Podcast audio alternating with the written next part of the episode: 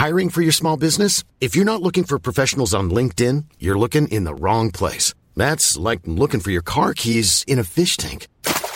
LinkedIn helps you hire professionals you can't find anywhere else, even those who aren't actively searching for a new job but might be open to the perfect role. In a given month, over 70% of LinkedIn users don't even visit other leading job sites. So start looking in the right place. With LinkedIn, you can hire professionals like a professional. Post your free job on linkedin.com slash people today. Werbung in der Man Cave. Heute mit was ganz Speziellem für Comic-Fans. Denn es gibt eine neue App in Deutschland. Quasi die erste All-You-Can-Read-App auf Deutsch. Und das ist Swoosh. Und in Swoosh habt ihr quasi hunderte von Comics, ja, über 900 Comic-Titel vereint in einer App und könnt jederzeit darauf zugreifen. Jetzt werdet ihr sagen, was sind es denn für Comics? Na, es sind Comics von unter anderem Panini, ja, also die ganzen Star Wars Sachen, sehr viel von DC, Batman, Superman, Wonder Woman und so weiter und so fort. Game of Thrones, The Witcher, Cyberpunk, Avatar und noch ganz viel andere kleine und große Franchises. Und, und das finde ich halt besonders knusprig, es sind Sachen von Egmont drin. Denn Egmont, das macht, die machen diese ganzen lustigen Taschenbücher, das Mickey Mouse Magazin, Lucky Luke, also ganz viele Sachen aus der Kindheit, die wir auf jeden Fall kennen und damals geliebt haben, gibt's quasi jetzt alle zusammen. Ihr müsst euch nicht mehr diese, ne, ihr kennt das noch von lustigen Taschenbüchern früher, dieses, ich will die ganze Rückenwand haben und dann hat man da tausende von lustigen Taschenbüchern gehabt, damit man irgendwie dieses Rückenmotiv aneinander stellen konnte. Das braucht ihr jetzt zwingend nicht mehr, ja, das braucht ihr nicht mehr in eurem Wohnzimmer mit äh, Ende 30, sondern es reicht im Hosentaschenformat und deswegen kann ich euch Swoosh wirklich sehr, sehr, sehr empfehlen, wenn ihr sagt, ey, ich habe einfach Bock wieder Comics zu lesen auf meinem Tablet, auf meinem, auf meinem Smartphone. Ladet euch die App runter und macht es einfach. Es ist wirklich, äh, spielen einfach. Ich habe selber auf dem Handy und ich finde es wirklich, ich finde wirklich super, weil ich so selten Comics in die Hand nehme, aber das finde ich einfach richtig, richtig nice. Wenn ihr jetzt sagt, ich bin interessiert, dann schaut auf jeden Fall bald rein, denn es gibt jetzt gerade noch ein Angebot, das gilt bis Ende September bei denen auf der Seite. Da kriegt ihr quasi drei Monate zum Preis vom einen, nämlich für 9,99 Euro. Danach kostet es regulär 9,99 Euro. Oder es gibt auch noch ein Jahresabo, das kostet 99,99. Das ist auch ganz nice. Schaut gerne mal vorbei auf swoosh.de slash mancave. Ich find's mega. Ich habe selber auf dem Handy drauf. Hab richtig, richtig Bock drauf, mal wieder ab und zu mal einen kleinen Comic zu lesen. Und hey, äh, vielleicht habt ihr einfach mal wieder Lust, euch in alte Geschichten aus Entenhausen, aus der Kindheit zu begeben. So, das war's auch schon von mir. Jetzt geht's weiter mit der Man Cave. Tschüssi.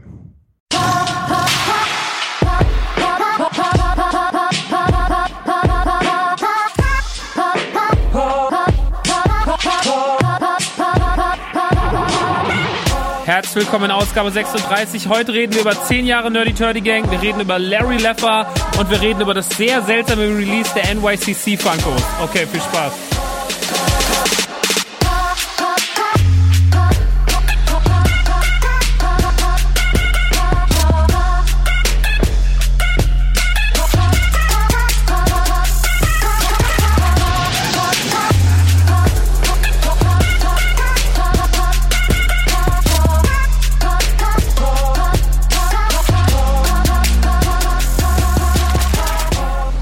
Halli, hallo, ihr kleinen sexy Mäuse da draußen. Herzlich willkommen in der neuesten Ausgabe von Die Man Cave. Es ist Ausgabe 36.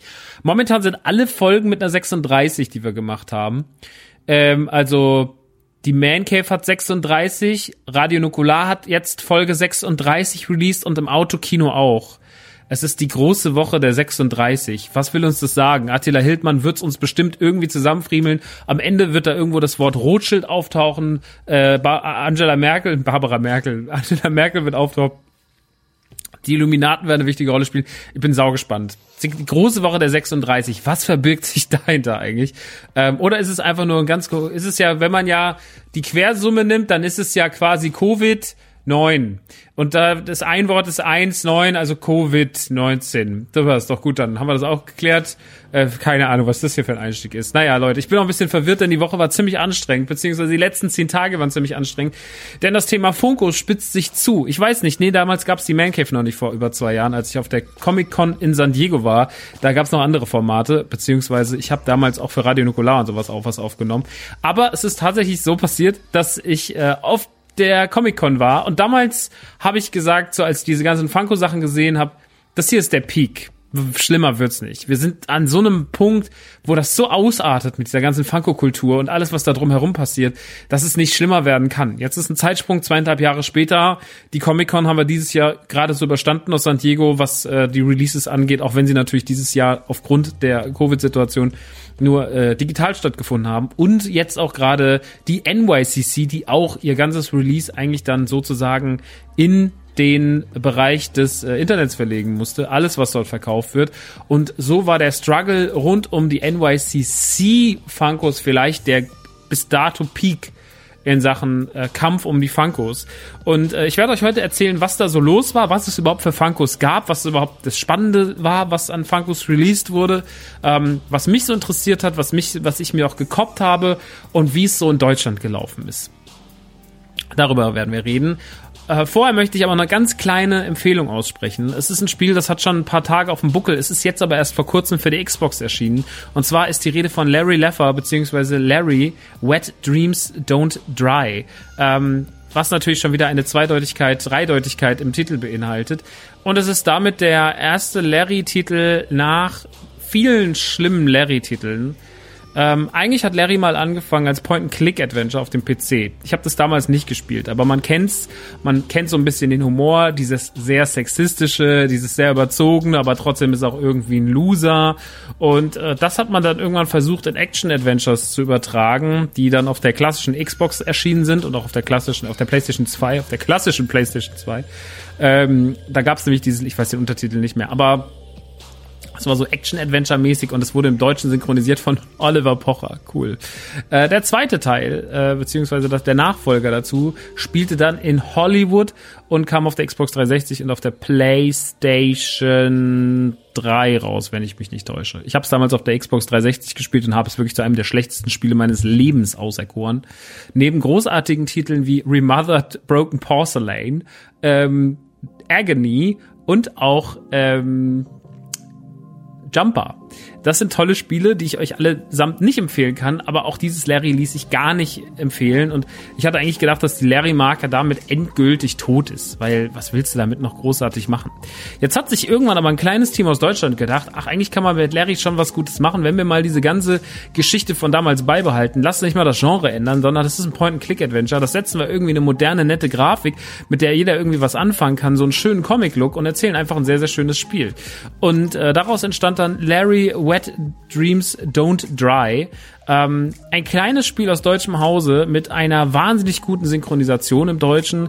Und das hat schon ein paar Tage auch wieder auf dem Buckel auf dem PC. Ich glaube jetzt vor zwei Jahren oder so ist es erschienen. Und jetzt kam erst die Xbox-Variante raus. Die PlayStation und Switch-Variante erschienen so dazwischen irgendwann mal, auch so versetzt alle. Aber jetzt ist endlich die Xbox-Variante draus draußen. Und das hat mich dazu doch angereizt, es auch mal endlich zocken zu können. Weil ich mir gedacht habe, ey, ich will das halt so ein bisschen, also ich habe es auch so ein bisschen vergessen. Ich glaube, ich habe mir auch die Switch-Variante gekauft. Ich habe mir auch die PlayStation-Variante zumindest als Code besorgt.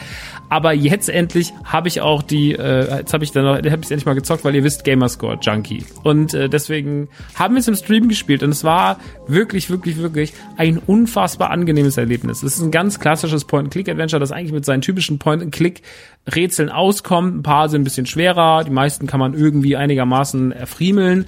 Und ähm, bis auf den Fakt, dass es sich natürlich mit einer Maus schöner spielt, da muss man einfach klar sagen, mit einer Maus wäre man besser bedient gewesen, weil man halt einfach besser überall hinkommt und weil man auch mal schneller einen Gegenstand sieht und immer mit dem Stick dann den ganzen Bildschirm abzusuchen, das hat immer so eine gewisse, da ist man in seinem Radius eingegrenzt, beziehungsweise kann immer nur sehr, sehr gerade Bewegungen machen und kann nicht einfach mal so schnell mit der Maus drüber wischen, ne, sondern das, das geht da halt so ein bisschen verloren. Das ist immer alles ein bisschen schwerer. Und deswegen ähm, ist das, ist das in der Hinsicht auf die PC-Variante wahrscheinlich das angenehmere. Ansonsten erzählt man einfach nur die Geschichte von Larry, der nach vielen, vielen, vielen Jahren aus den 80ern erwacht, immer noch äh, die klassische Denke hat, immer noch ähm, vollkommen äh, kleiner Sexgeiler äh, und auch frauenfeindlicher Schuft ist, der wahrscheinlich sein Herz trotzdem am rechten Fleck trägt, aber der noch nicht so richtig begriffen hat, dass die 70er vorbei sind und dass man jetzt äh, sich ja auch mal langsam hier benehmen sollte und dass sich die Zeiten geändert haben, was Political Correctness, Sexismus, Feminismus und so weiter und so fort angeht.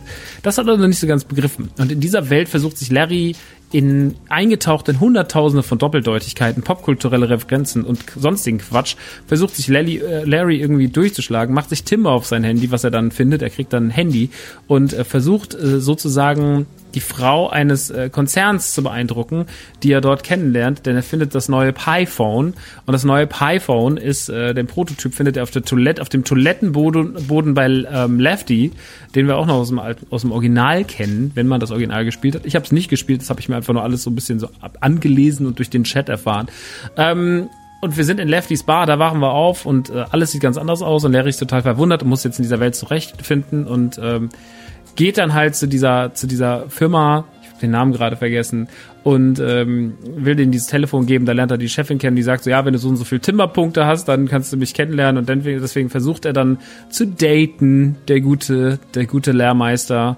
Und ähm, scheitert natürlich dabei auf all seinen Wegen, deckt unterwegs noch Geheimnisse auf und äh, versucht dann auf einmal dieses Unternehmen in die Flucht zu schlagen, hilft unterwegs noch allen möglichen Leuten und irgendwie am Ende des Tages ähm, ist er ein guter Typ, der irgendwie versucht auch Gutes zu machen, aber dabei eigentlich nur bumsen will. Das ist so ein bisschen die Geschichte von Larry und da hat sich nicht viel geändert zu dem, was früher in den Spielen passiert ist. Natürlich versucht man aber auch alles irgendwie schlau zu schreiben unter der Prämisse von 2017, 18 Political Correctness mit reinzunehmen, der Ganze auch eine Moral hinten raus zu, äh, zu ziehen. Ähm, und auch irgendwie trotzdem retro zu sein. Und ich finde, dass das dem Spiel sehr, sehr, sehr gut steht. Das spielt, spielt sich echt sehr angenehm. Ich habe am Anfang, wie ich es angemacht, gedacht, so, mh, hm, ob das alles so gut ist und so. Ich habe eigentlich viel Gutes drüber gehört, muss aber sagen, wie es dann rum war, ich habe es direkt vermisst. Ich fand es ein richtig, richtig, richtig schönes Spiel. Es hat mir sehr, sehr viel Spaß gemacht. Es ist wahnsinnig liebevoll geworden und ich glaube, ich werde den zweiten Teil auch sogar jetzt schon auf Mac oder auf äh, irgendeiner anderen Plattform halt, wie ich es irgendwie zocken kann, die nicht Konsole ist. Muss dann Mac sein bei mir, weil das anderes habe ich nicht werde ich mir, glaube ich, sogar direkt schon reinfahren, vielleicht sogar im Stream, weil es mir einfach viel zu viel Spaß macht und weil es einfach ein sehr süßes, kleines, liebevolles Spiel für zwischendurch ist. Es hat mich wirklich glücklich gemacht, es ist ein schönes Point-and-Click, es hat einen schönen Humor, es hat teilweise auch einen sehr schlechten Humor, teilweise ist es auch nicht immer ganz so geil synchronisiert. Es spielt natürlich mit Klischees, es ist natürlich ganz schön, also überall wird nochmal ein Pimmel und nochmal eine Vagina irgendwo hingemalt, wo man noch eine hinzeichnen kann. Das ist halt Teil des äh, Prinzips irgendwie von Larry, dafür mag man es auch am Ende des Tages, man muss dafür bereit sein, dass es ein bisschen obszöner ist, dass es auch immer noch sexistisch ist, aber er kriegt dafür ordentlich auf den Deckel. Es hat viel Moral hinten raus. Gibt eine ganz krasse Metapher zu Trump, ähm, die man auch sehr, sehr, sehr plakativ dann nochmal in Angriff nimmt zum Schluss hin und so. Also da ist vieles drin, was das Spiel wesentlich schlauer macht, als vielleicht der erste Eindruck irgendwie schließen lässt. Und deswegen kann ich dafür auch für den ersten Teil Wet Dreams Don't Dry immer noch eine große Empfehlung aussprechen. Ich habe mega Bock auf den zweiten Teil, der jetzt äh, Wet Dreams Dry Twice oder so heißt.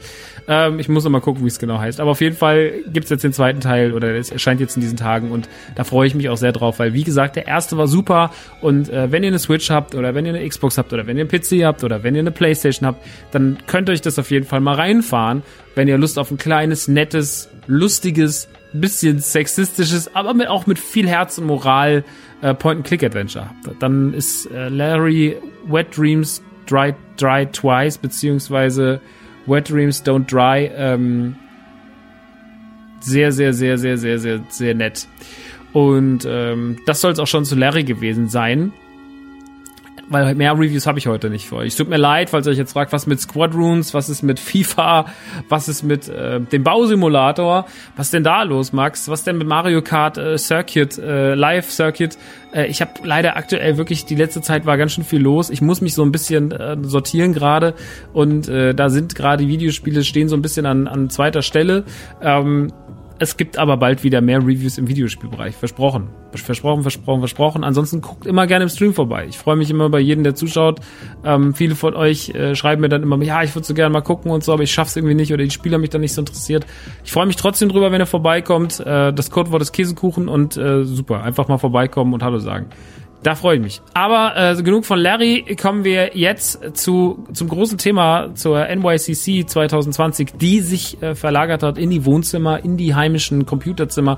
Denn viel war dieses Jahr nicht mit der Comic Con, äh, weder in San Diego noch in New York noch in anderen Städten. Comic Cons haben sich in die digitalen Plattformen zurück, äh, digitale Plattformen zurückgezogen. Dort gibt es Streams, Panels und so weiter und so fort, äh, ein paar Releases. Aber tatsächlich sind Comic Cons dieses Jahr extrem klein und nicht besonders etwas ausufernd geworden.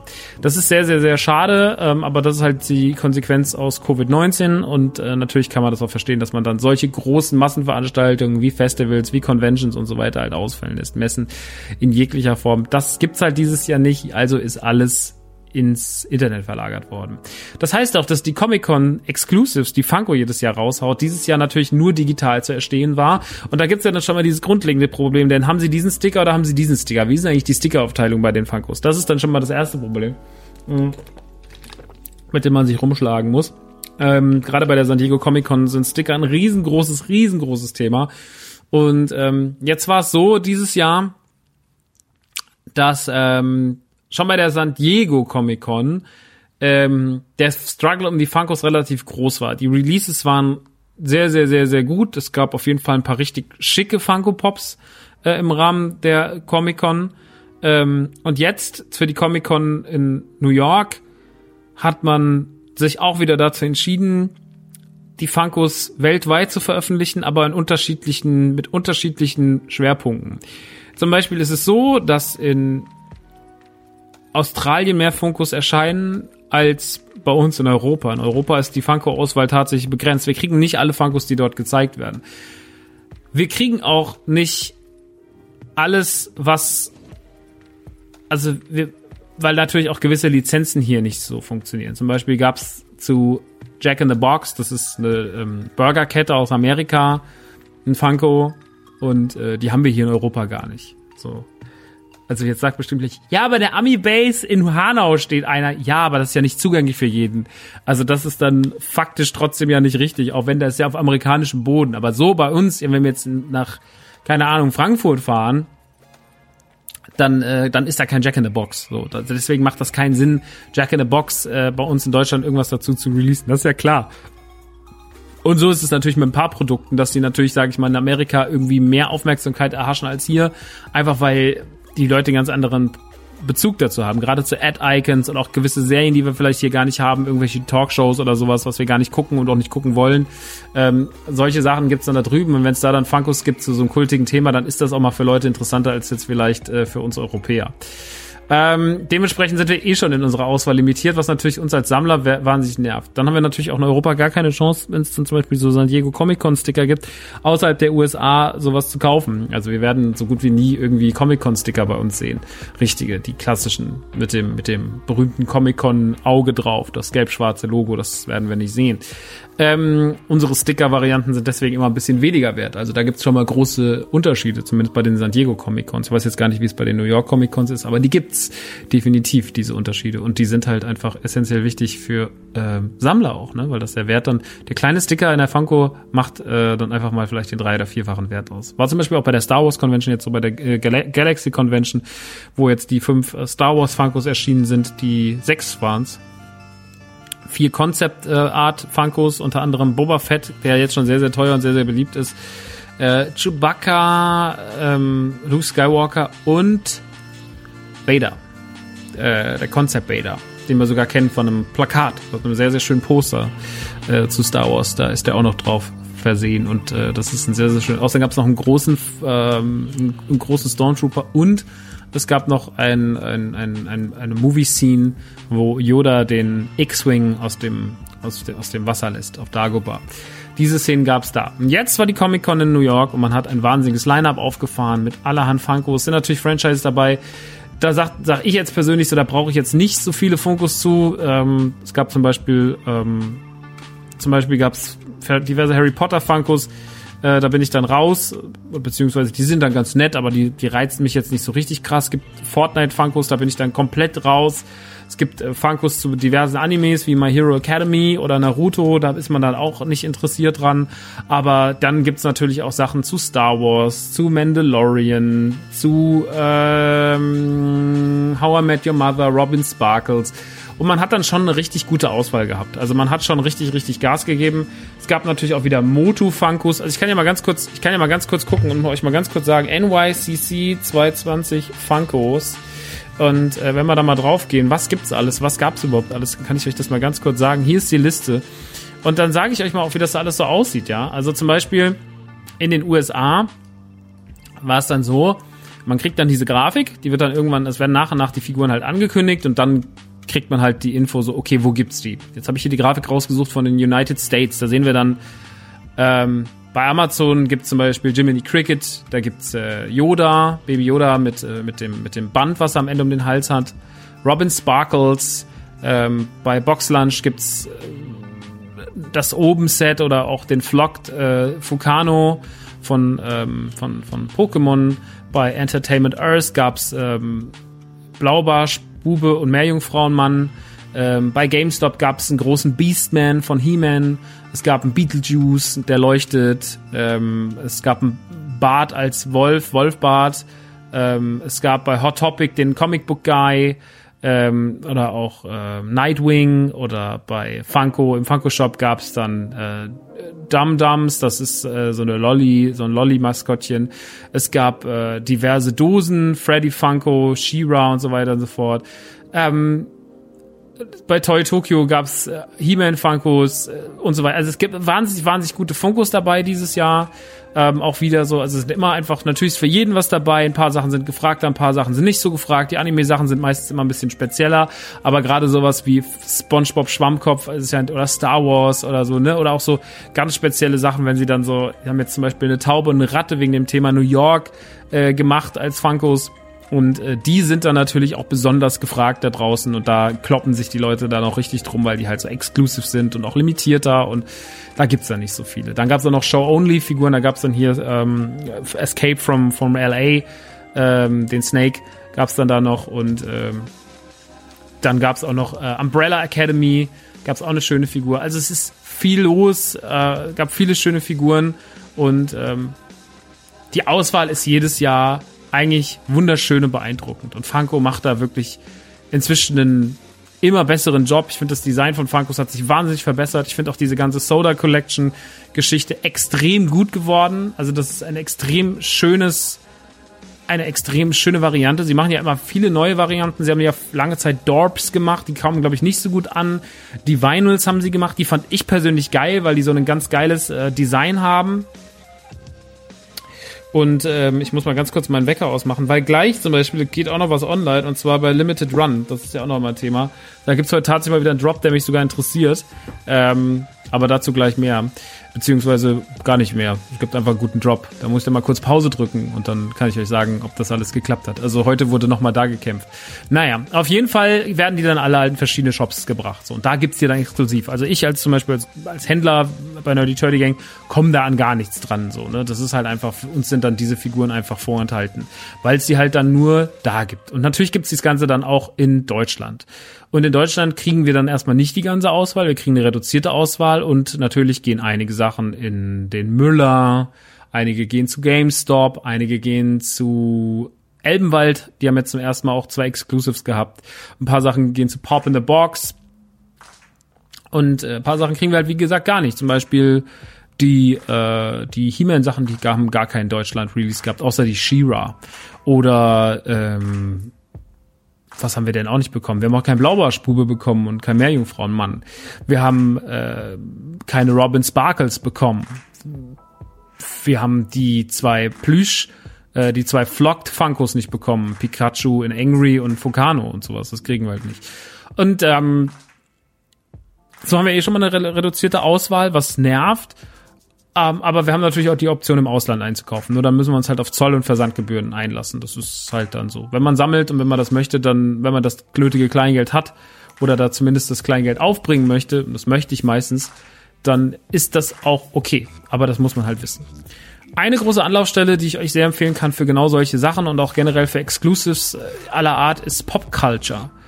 Pop Culture ist eine Seite aus Australien, die schon lange Zeit bei, bei äh, Hörern von mir beliebt ist und auf die ich früher immer, wo ich immer dachte, so, ja, hm, weiß ich nicht, will ich jetzt auf Popculture gehen und dann mich da irgendwie mit Zoll und sowas rumschlagen. Inzwischen bin ich ein großer Popculture-Fan, weil die eine sehr aufgeräumte Seite haben, weil die ein sehr, sehr, ja, aufgeräumt ist auch nicht, weil die haben sehr, sehr, sehr, sehr, sehr viele Sachen, aber die haben auf jeden Fall eine geile Auswahl und die haben zum Beispiel sehr viel bekommen von der Comic-Con. Also die hatten wirklich Freddy Funko, Shira Soda, die hatten das äh, Set mit den Hanna-Barbera-Mäusen, die hatten die Maus, die hatten die Ratte, äh, die hatten den Captain Crook, die hatten Dum-Dums, die hatten diverse große Set, das Upset, die hatten Beetlejuice, die hatten die Simpsons-Figuren, die hatten die He-Man-Figuren, alles halt. Die hatten eine sehr große Auswahl an, an vielen, vielen, vielen, vielen Funkos und das fand ich gut und deswegen bin ich da auch äh, gerne Kunde und die haben das extrem gut geregelt.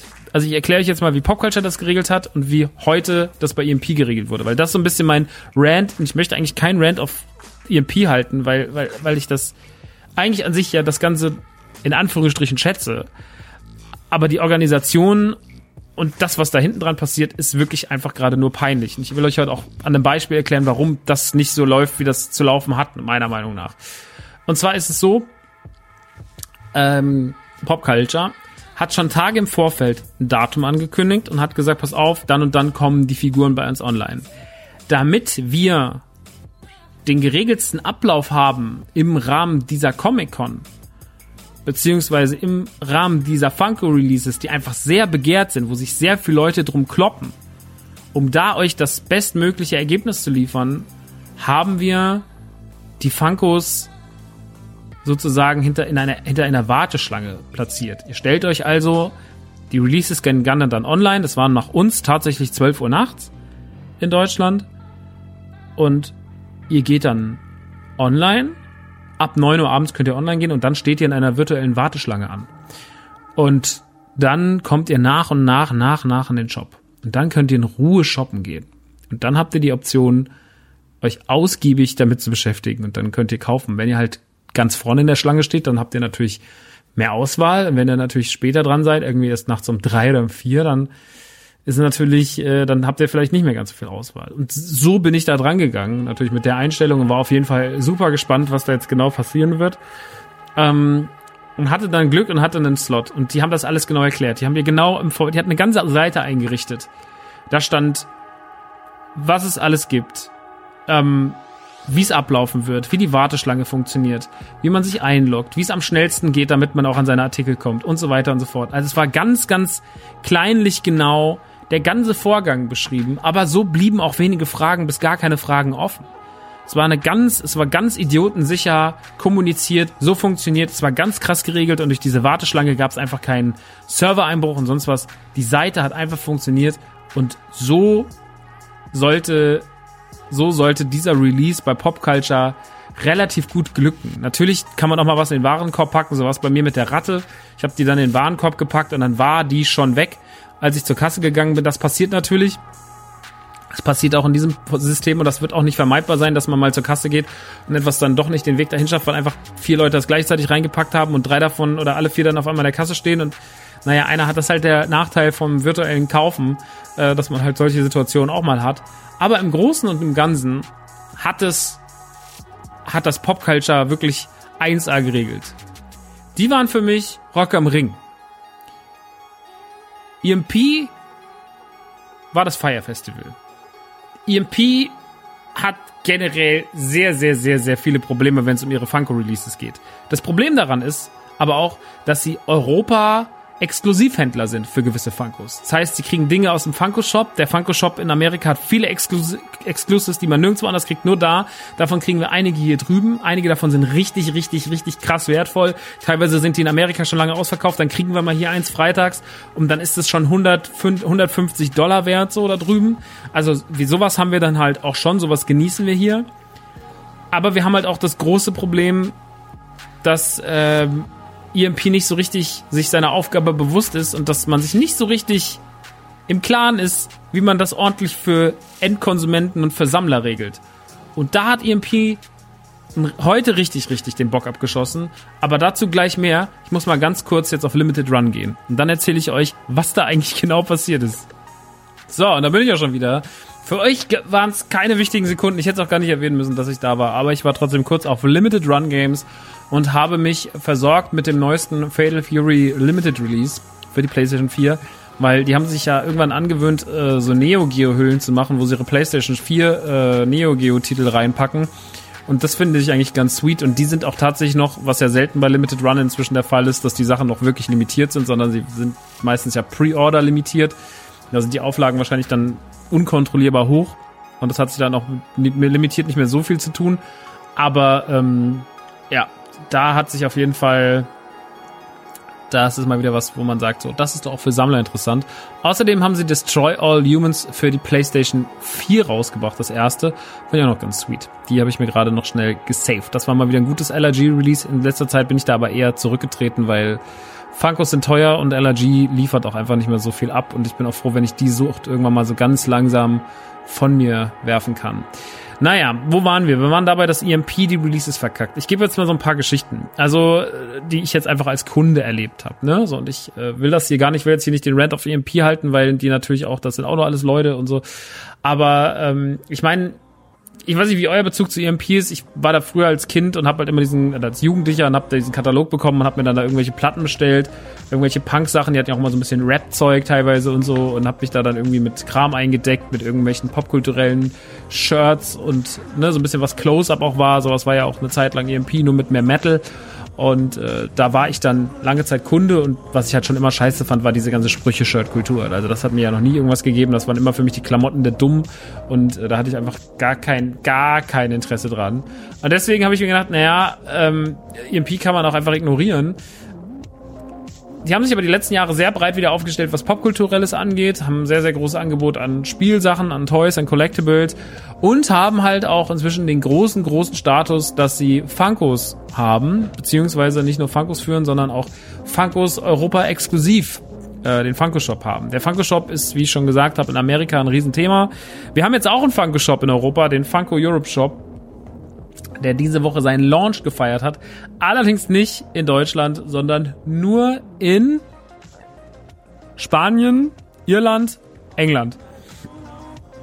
Da ist der Funko Shop. Und man kann auch nicht von da aus nach Deutschland bestellen oder so. Es geht nicht. Also es äh, funktioniert nicht. Ich habe es ausprobiert.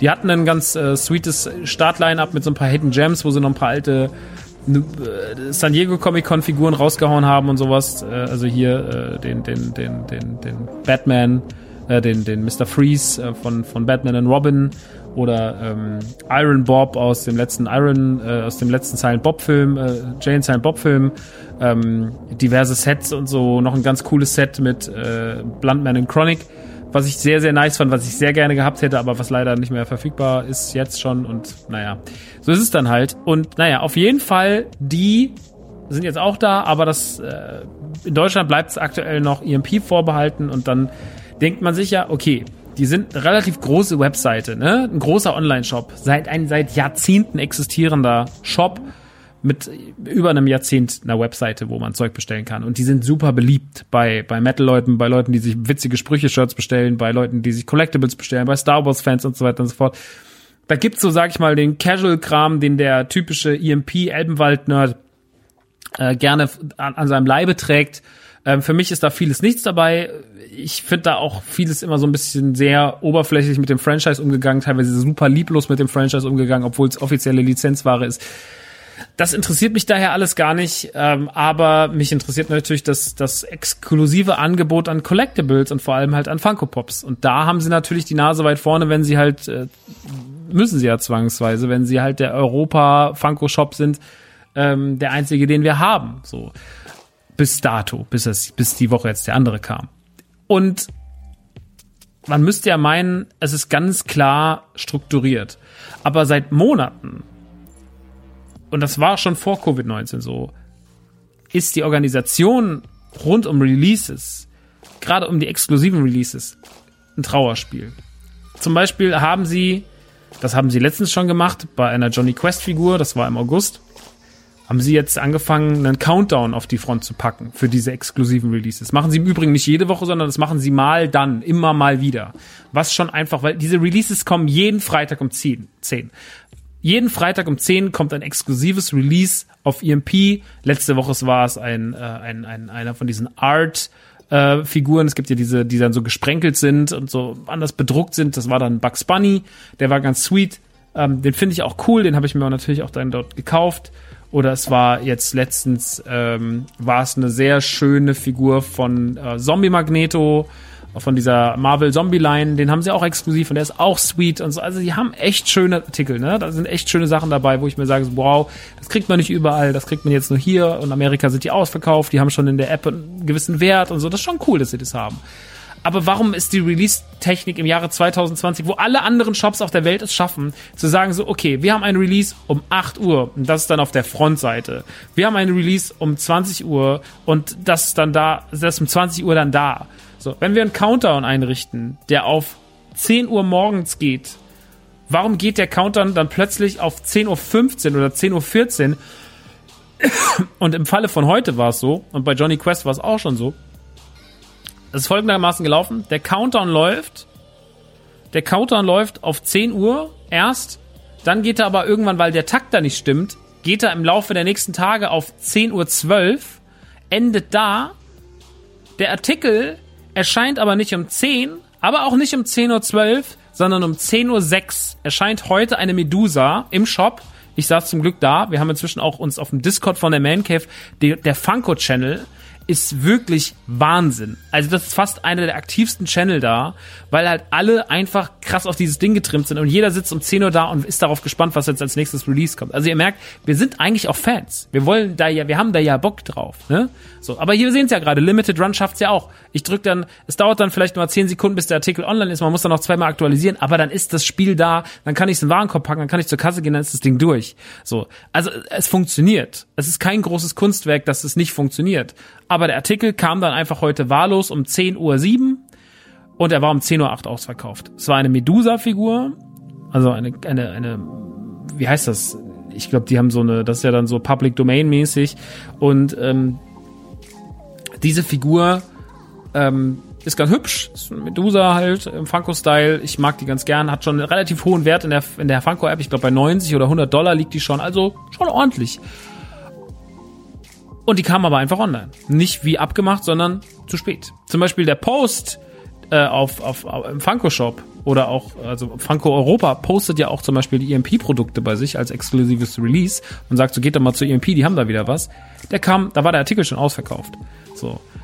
Und das ist halt uncool. Dann mach keinen Countdown auf die Seite. Oder sag halt so, ey, es wird irgendwann passieren. Aber sag nicht, um 10 Uhr kommt eine, Geschichte online, dann geht der Countdown auf Viertel nach 10, dann sind die Leute schon verwirrt und dann stellst du das Ding einfach mittendrin zwischen 10 Uhr und 10 Uhr 15 online um 10 Uhr 7 und äh, die Bots flippen wieder aus und das Ding ist nach zwei Minuten einfach oder nach einer Minute ausverkauft. Ich habe einen bekommen, aber Bruder Hetzen hat keinen bekommen. Und den hat das mega angepisst, weil er die gerne gehabt hätte, weil das eine coole Figur ist. So.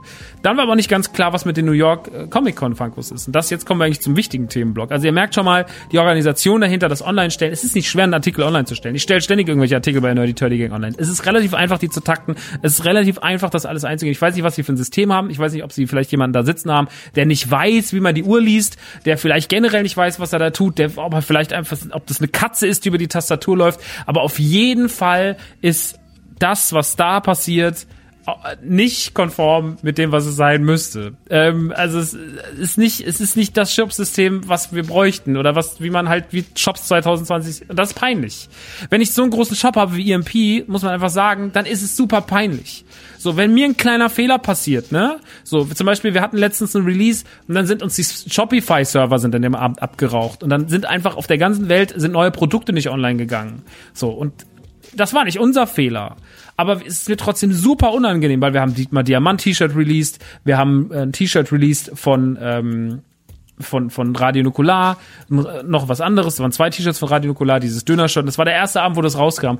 Und ich saß im Auto, konnte nichts machen. Andi saß irgendwie da, hat mit der Hotline telefoniert. Wir haben uns zehnmal danach entschuldigt. Es war uns super peinlich. Es war echt einfach super unangenehm. Wir haben gesagt, Release verschiebt sich, bla bla bla. Und dann haben alle noch was bekommen. Und das, das war für mich halt so ein Ding, wo ich mir denke, so, ey, das kann passieren, ne? Also, auch einfach höhere Gewalt. Aber dann musst du danach einfach sagen, so, ey, dumm gelaufen, es tut uns mega leid. EMP hat sich noch nie entschuldigt. EMP hat sich nur dafür entschuldigt, wenn Releases nicht kamen. Dafür können sie nichts. Die letzte Zeit kamen auch immer mal Releases nicht an, weil, weil natürlich irgendwie wegen Covid dann irgendwelche Lieferungen zu spät ankommen und dann hatten sie halt freitags kein Funko-exklusives Release, haben dann irgendwelche Aktionen gebracht, haben irgendwelche großen Funkos rausgebracht oder irgendwelche Ersatzsachen und so. Das ist dann ganz nett. Braucht man nicht zwingend, aber es ist so, sie versuchen das dann irgendwie abzufedern. Dafür entschuldigt man sich. Okay, alles cool, appreciated. Aber sie schaffen es nicht, sich für diese Aktion zu entschuldigen. Und ich finde, Sammler, die wirklich um was kämpfen, ne, so, die wirklich was haben wollen, die sollten wenigstens da wenig, einigermaßen, einigermaßen im Bilde sein, dass alle die gleiche Chance haben.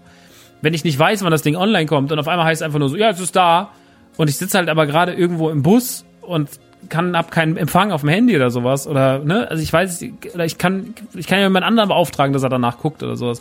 Aber wenn das halt nicht klappt das nervt halt Sammler. Das ist vielleicht ein blödes Problem Leute die von außen zuhören und zusehen die denken sich so hey, kauft euch halt Spielzeug, halt mal die Schnauze, dann kauft ihr ein anderes Spielzeug. Aber für einen Sammler ist das eine wichtige Sache so, ne? Und, und wir kriegen es ja mit also Raffles bei Schuhen und Schuh-Releases und diesen das. Also ich mache das ja jetzt auch schon Jahre mit, Jahrzehnte mache ich das ja schon mit, mit Limited Releases. Und der EMP-Shop ist beispiellos peinlich, was das angeht. Das muss man wirklich, wirklich, wirklich sagen. Jetzt kommen wir aber zum NYCC Release, weil ich habe ja vorhin gesagt, ne, so äh, Pop Culture, Rock am Ring, das hier Fire Festival. Ich habe das vor, ich habe das schon vor Wochen im Discord gesagt aus Spaß. Und heute Morgen waren sie noch alle so, ja, jetzt sind die NYCCs gar nicht online gekommen, bla bla. Und da war ich noch so, na ja, Leute, habt ihr gedacht, die kündigen das gar nicht an? Es wäre ja schon irgendwie weird, wenn sie das nicht machen würden. Also ich habe mich da jetzt ehrlich gesagt nicht drauf verlassen, dass heute, ich habe so ein bisschen, man hofft immer so ein bisschen, aber es war mir klar, als die Medusa online kam, wäre ich eigentlich offline gegangen, wäre dann eigentlich schon arbeiten gegangen, so, ne? Also ich wäre dann einfach, hätte mich ins Arbeitszimmer gesetzt und hätte mich dann um irgendwas anderes gekümmert. Jetzt war es da aber nicht so. Jetzt war es nämlich so, dass um 10.30 Uhr mein Handy Alarm schlägt, weil Hetzen mir zehn Nachrichten schreibt und sagt, Alarm, Alarm, Alarm, die NYCC-Funkos sind online. Und ich dachte noch, es wäre ein Spaß, weil ich vorher gesagt habe, die Ratte ist online und habe ihm einfach irgendwas anderes geschickt. Ähm, und dann waren die auf einmal online. Die waren auf einmal, die waren einfach auf einmal um 10 Uhr 30 oder 32 online. Funkos die nicht, also im, im Plan im Plan standen, wenn ich jetzt, glaube ich, hier steht's, glaube ich, genau. Hier steht, es sollten online kommen, der, äh, der, ähm, also es gibt so eine rosane Linie von DC-Figuren, äh, die sind alle rosa, das ist so, ähm, da werden die Gelder gesammelt für so eine Breast Cancer Geschichte. Deswegen, ähm, die haben so einen rosanen Anzug an. Davon gibt's dann halt äh, Wonder Woman, Superman, Batman und Flash noch oder so. Ich weiß es nicht mehr. Äh, auf jeden Fall, hier kam dann ein Joker online aus dieser Reihe auch. Ähm, der sollte eigentlich kommen. Es sollte eigentlich die, der Fuchsbau kommen, das Haus der Weasleys von äh, Funko. Es sollte Captain Crook erscheinen von McDonalds. Es sollte die Dum Dum Drums erscheinen. Es sollte diese Taube und Ratte erscheinen zur New York Comic Con, die ich erwähnt habe. Diese zwei, dieses Mäuse-Doppelpack von Hanna-Barbera und die Shira Soda sollte erscheinen. Das waren die, die für Europa angekündigt waren. Außerdem gab es noch einen ganz komischen Wisch, das habe ich nicht ganz verstanden, EMP-Shop. Da sollte dann noch zusätzlich der Beetlejuice erscheinen und es sollte noch was erscheinen. Ähm, der Comicbook Guy, nee, der Wolfbart. Die beiden sollten auch noch erscheinen. Und darauf, darauf war eigentlich, hatte man gepocht, dass diese Figuren ähm, kommen. Und jetzt war es heute Morgen so, die kamen nicht alle. Also es waren auf einmal Figuren da, Captain Crook war da, die Ratte war da, die Maus war da, äh, also die Ratte war da, der, die Taube war da, die eine der Mäuse waren da, Shira in der Dose war da, das äh, Luke Skywalker und äh, Leia Double Set sollte ähm, sollte online kommen und das war's. Das war das komplette Angebot der äh, hier erhältlichen ähm, Funkos. Was ja trotzdem gut ist, ne? Also dieses Doppelpack von Lea und Luke, äh, wie sie in Episode 9, äh, da in dieser Rückblende, wie man sieht, wie sie trainieren, das ist schon ein geiles Set. Das finde ich schon sehr, sehr gut. Aber ähm, ja, dieses, diese Figuren waren auf einmal einfach online. Ohne Ankündigung, ohne irgendwas. Sie waren einfach da. Und alle waren so, wow, cool. Dann hat man schnell bestellt. Dann war natürlich der Shop wieder so, als man schon zum Waren, als man zur Kasse gegangen ist, wurden unterwegs schon wieder Sachen rausgeschmissen. Die Maus war dann weg. Äh, Shira ging dann relativ schnell flöten. Am Ende des Tages konnte ich zumindest mir noch eine Taube sichern, eine Ratte sichern, den Captain Crooks sichern und äh, hier das Haus sichern und auch nochmal dieses äh, Lea Double Set, äh, Luke und Lea Double Set sichern. Also ich habe noch ordentlich was davon kriegen können. Aber eine Minute später war die Sache auch schon wieder gegessen. Jetzt ist noch der Captain Crook online, aber alles andere war halt relativ schnell vergriffen. Also das, das Haus, der Fuchsbau ging im Moment länger. Ähm, aber ja, ich habe halt, ich habe äh, EMP Backstage, deswegen für mich nicht so schlimm, wenn ich mehrere Bestellungen aufgebe. Ähm, aber das ist halt scheiße. Das ist halt für, das ist halt, das meine ich halt, ne? So, es kommt, dann wurde noch eine Pauschale berechnet auf einmal, so eine, so eine Bearbeitungsgebühr hieß das dann. Das ging dann einfach noch mit rein. Das hat dann sechs Euro gekostet. Da stand da irgendwie Summer Breeze Bearbeitungsgebühr drin. Keiner weiß, was das eigentlich war. So, Leute mussten auf einmal sechs Euro mehr für ihre Funkos zahlen, haben natürlich in der Panik trotzdem bestellt. Und auf einmal waren da Leute, die haben sechs Euro mehr und, und alles war chaotisch. Alles war chaotisch. Auf Instagram explodierten die Posts, die Kommentare drunter waren so, seid eigentlich komplett geisteskrank. Was macht ihr da? Keiner kann planen, keiner ist organisiert. Andere Shops kriegen das auch hin. Warum ist es bei euch. Und das ist bei jedes Mal so. Heute haben sie den Vogel abgeschossen mit ihrem komischen Release und dann äh, das schon komisch versetzt zwischen 10 Uhr und 10.15 Uhr einfach irgendwo dann Release reingeknallt. Das war nach einer Minute wegen Bots weg. Und dann 20 Minuten später kommt aus dem Nichts auf einmal der halbe NYCC-Drop, aber auch nicht so richtig. Es fehlen noch Dinge. Was soll das? Was ist die ganze Geschichte? Und das ist halt, das ist das, wo EMP auf ganzer Linie versagt und wo man auch sagen muss, ich kaufe da nur, weil ich da kaufen muss, weil ich gezwungen bin, da zu kaufen. Deswegen kaufe ich mir ähm, Releases bei, bei, ähm, bei EMP dieser Art, weil sie exklusiv bei denen sind. Aber nicht, weil ich da gerne einkaufe oder weil es mir Spaß macht oder weil ich irgendwie, weil ich irgendwie das Gefühl habe, dass ich gut beraten bin, ich habe das Gefühl, ich bin wahnsinnig schlecht bei EMP beraten. Dann geht man auf die Kommentare, dann sieht man halt irgendwie, dass im Social Media von EMP äh, Leute sich beschweren und sagen, was mit der Figur, was mit der Figur, und dann kommt irgendwie der Kommentar, lass dich doch einfach mal überraschen und dann hier pädophiles Schleckerschnäuzchen-Emoji. Man ist so, was soll das? So, dieser Social Media Kanal, komplettes Chaos drunter, nur beleidigt, die Leute, die nur am beschimpfen, dann haben sie den Post wieder gelöscht, weil es nur einen Shitstorm gab zu dem Artikel. Und ähm, eine Entschuldigung oder sowas kriegt man da nicht. Und es ist einfach nur Chaos. Man fühlt halt, man hat halt das Gefühl, weil das Problem schon zu lange geht, dass EMP seine, seine Sammler nicht ernst nimmt. Sie machen zwar diesen, sie machen zwar diesen Hype um dieses Sammelthema und greifen natürlich jede Woche schön die Funko Collector ab, aber sie haben keine Lust, das Ganze so ordentlich zu pflegen, dass man als Endkonsument einigermaßen Spaß daran hat. Dass man sich denkt, ich gehe da gerne hin, vielleicht nehme ich noch was anderes mit. Man ist wirklich nur so, ey, fickt euch. Ihr habt es echt nicht im Griff, was ihr da gerade macht. Und das ist leider, leider, leider, leider super schade und macht wirklich wenig, wenig, wenig Spaß. Und deswegen ist es momentan wirklich eine Farce da einzukaufen. Es ist eine Farce. EMP hat sich null im Griff und ich finde das sehr, sehr, sehr bemängelswert. Und ich würde mir wünschen, dass man das, dass sich das ändert, dass man Sammler ernster nimmt, dass man danach guckt, dass man ein Shopsystem ordentlich einpflegt, weil man will doch die Kunden auch an sich binden. Man will doch nicht nur damit verbunden werden, dass man, dass die Kunden da hingehen, den ganzen Shop hassen, die ganze Zeit nur enttäuscht sind und am Ende halt, ja, sie kaufen dann da trotzdem. Und man kann wahrscheinlich auch als Shopbetreiber drauf sagen, mir ist das scheißegal, ich werde den Kram eh los, mir doch egal, ob die mich mögen oder nicht. Finde ich aber nicht die richtige Einstellung. Finde ich komplett fehl am Platz da muss ich was tun. Ich finde, andere Shops machen das auch. Die sind, bei Popculture hast du wirklich gemerkt, das ist respektvoll gegenüber jedem Sammler, da spricht ein großer Erfahrungswert raus. Die haben einfach Lust, gut zu ihren Kunden zu sein. Und das hat mich sehr, sehr, sehr gefreut, da einzukaufen. Das heute bei EMP war einfach nur notgedrungen. Ich war richtig sauer. Ich habe natürlich dann auch noch mehr eingekauft. Ich habe mir dann, ich habe dann nochmal die Taube und nochmal die Ratte in den Warenkorb bestellt, so lange bis es geht. Also ich habe dann nochmal jede einzeln bekommen. Und dann habe ich gedacht, ich nehme jetzt einfach mit, was ich krieg, weil, naja, wer weiß, wie lang es online ist, was dann nicht funktioniert und sowas, dann habe ich wenigstens jetzt hier ein paar Figuren von denen und mal gucken, was ich mit denen mache. Ähm, aber das ist einfach kundenunfreundlich und das ist, macht keinen macht keinen Spaß und deswegen ein riesengroßes Minus an, an EMP, was ihr da macht mit eurem Funko-Shop, wie ihr das betreibt es ist einfach peinlich. So, ihr seid nicht, ihr verhaltet euch nicht fair und cool gegenüber Sammlern, ihr verhaltet euch nicht fair gegenüber den Endkonsumenten. Eure Social Media Kommunikation in dem Fall ist eine Katastrophe. Und äh, da bin ich einfach mal müde, das, was ich eigentlich nicht mag, da bin ich einfach mal wütender, meckernder Sammler. Ihr macht das einfach scheiße. So, Punkt. Ändert es. Oder lasst's halt. Aber dann wundert euch auch nicht, wenn irgendwann Funko Europa sagt so, yo, wisst ihr was? Fick auf alles, wir machen das jetzt selber, weil wir haben jetzt einen Europashop, so, wir nehmen euch das weg. Dann habt ihr nichts mehr. Dann habt ihr vielleicht da ab und zu mal ein Exclusive, aber das war's. Und das ist ja auch kacke.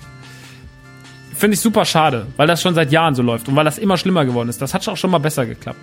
Aber jetzt ist es halt gerade so und keine Ahnung. Bei der Comic-Con in San Diego war es im Übrigen genauso. Morgens ging auf einmal eine Figur online von, von My Academy Hero, mittags dann irgendwann andere Figuren. Man wusste auch nicht, was das soll. Ne? Es war einfach alles Chaos, war einfach alles uncool. Macht keinen Spaß. Finde ich Sammlern gegenüber einfach wahnsinnig, wahnsinnig, wahnsinnig nervig und uncool. Ähm, schade. Selbst Elbenwald, die zwar auch eher so Shadow Drop mäßig gedroppt haben, aber die haben wirklich äh, ihre Sachen im Store und ähm, da habe ich auch bestellt. Das hat zumindest geklappt.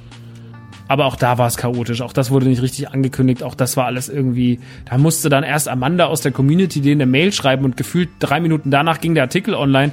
Also es hatte so gewirkt, als hätte sie darauf hingewiesen, so könnt ihr die Scheiße vielleicht mal online stellen. Keine Ahnung. Ich habe einen kleinen Shop. Ich weiß, dass im kleinen Shop eigentlich alles überschaubar ist. Da kann auch mal, wie gesagt, was schieflaufen. Aber es ist halt einfach bei so Sachen, ich finde es zum Kotzen. Ich finde es einfach nur krank zum Kotzen. Naja. Gut, machen wir einen Haken daran. Ähm, falls das jemand von EMP hört oder falls das hier jemand EMP äh, schickt, so schöne Grüße. Äh, ich meine es nicht böse. Ich habe ja auch schon ein paar, wahrscheinlich schon einen guten vierstelligen Betrag bei euch gelassen. Die letzten, die letzte Zeit mit Funkos, die letzten ein, zwei Jahre. Aber vielleicht kriegt ihr euren Scheiß mal so auf die Kette, dass man auch Spaß hat, bei euch einzukaufen und euch nicht, wenn, sobald die Möglichkeit da ist, nicht mehr bei euch zu bestellen, weil man es woanders kriegt, würde ich nie wieder bei euch bestellen. Ich glaube, das ist nicht das Ziel. Das ist nicht das Ziel. Das sollte das Ziel keines Shops sein. So, und das meine ich nicht böse und sondern wirklich so, ey, von, von, von jemand, der einen kleinen Shop macht, mit viel Liebe und auch Fehler kennt, zu jemandem, der einen sehr, sehr, sehr, sehr, sehr, sehr, sehr, sehr großen Job macht, sage ich nur so, ey, macht's mal ein bisschen cooler. Ein bisschen cooler, wäre nett. Das war das EMP NYCC Funko-Debakel. Ich weiß gar nicht, ob jetzt noch irgendwas anderes groß rauskommt. Ähm, momentan tut sich ja viel auf dem Funko-Markt. Der, der Disney-Shop hat jetzt auch ab und zu mal ähm, ganz nette Releases. Sie hatten letztens unter anderem Victor Geist aus der Haunted Mansion. War aber auch nach einer Minute vergriffen weil die Bots wieder zugeschlagen haben letzte Woche am Donnerstagmorgen. Furchtbar. Es ist wirklich gerade furchtbar. Man merkt richtig, dass Funko so ein Ding geworden ist wie Sneaker. Also es ist wirklich gerade die gleiche. Die Reseller sprießen aus dem Boden ich habe keine Liebe für Reseller. Ich habe letztens so einen ganz furchtbaren Reseller gesehen auf eBay, der äh, auf Instagram, der immer so sagt, wie viel Geld er wieder jetzt gemacht hat und irgendwie seinen Kontostand postet und sonst was. Ein deutscher Reseller, der mir dann ganz viele Likes auf meine Bilder da gelassen hat, wo ich eigentlich auch am liebsten geschrieben hätte, so weißt du was, fick dich doch einfach, so verpiss dich von meiner Seite. Leute wie du sind der einfach der Krebs beim Online-Shopping. So, ihr macht, wenn ich mich auf was freue, ne, und will Victor Geist haben, so, und ich habe meinen bekommen, aber hetzen sein auch wieder nicht. So, am nächsten Morgen war der auf einmal wieder online, weil sie anscheinend die ganzen Bots dann rausgeschmissen haben. Und da hat Hetzen dann geschlafen. Da habe ich ihm dann einen bestellt, damit er noch irgendwie einen bekommt. Aber ansonsten hätte das alles nicht funktioniert. So, dann hätte er die wieder verpasst gehabt. Das ist halt scheiße so. Da kann man froh sein, einen Bro wie mich zu haben. Ähm, aber ich kann natürlich auch nicht für jeden Funko einkaufen. Ne? Ich hab, also ich kann das mal für, für einen Kumpel machen oder auch für, für, für einen Hörer, den ich kenne. Ich habe letztens für Glocke bei Popculture was mitgenommen. Aber Decker, ich kann jetzt nicht, ne, ich kann jetzt nicht für zehn Leute da einkaufen. Andersrum ja genauso. Ich kann ja auch nicht die ganze Zeit jetzt zu Freunden sagen, guck du mal danach oder mach du das mal. Das ist halt scheiße.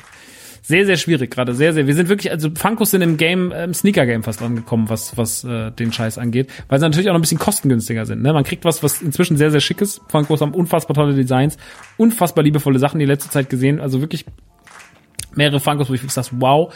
Ähm, und dann will man halt auch irgendwie äh, dann will man natürlich auch die geilen Sachen haben und äh, wenn dann halt irgendwie die Bots einem alles wegkaufen und die Reseller überall zuschlagen, dann also weißt du, wenn halt der Victor Geist bei Funko, äh, bei, bei Disney, im Disney Store online äh, nach einer Minute ausverkauft ist und fünf Minuten später steht er äh, 25 Mal auf Ebay ähm, für 50 Euro oder für 55 Euro inklusive Versand, dann denkt man sich auch, die Figur hat 20 gekostet eigentlich, denkt man sich auch so, mh, das ist ja cool gelaufen, vielen Dank dafür, ne?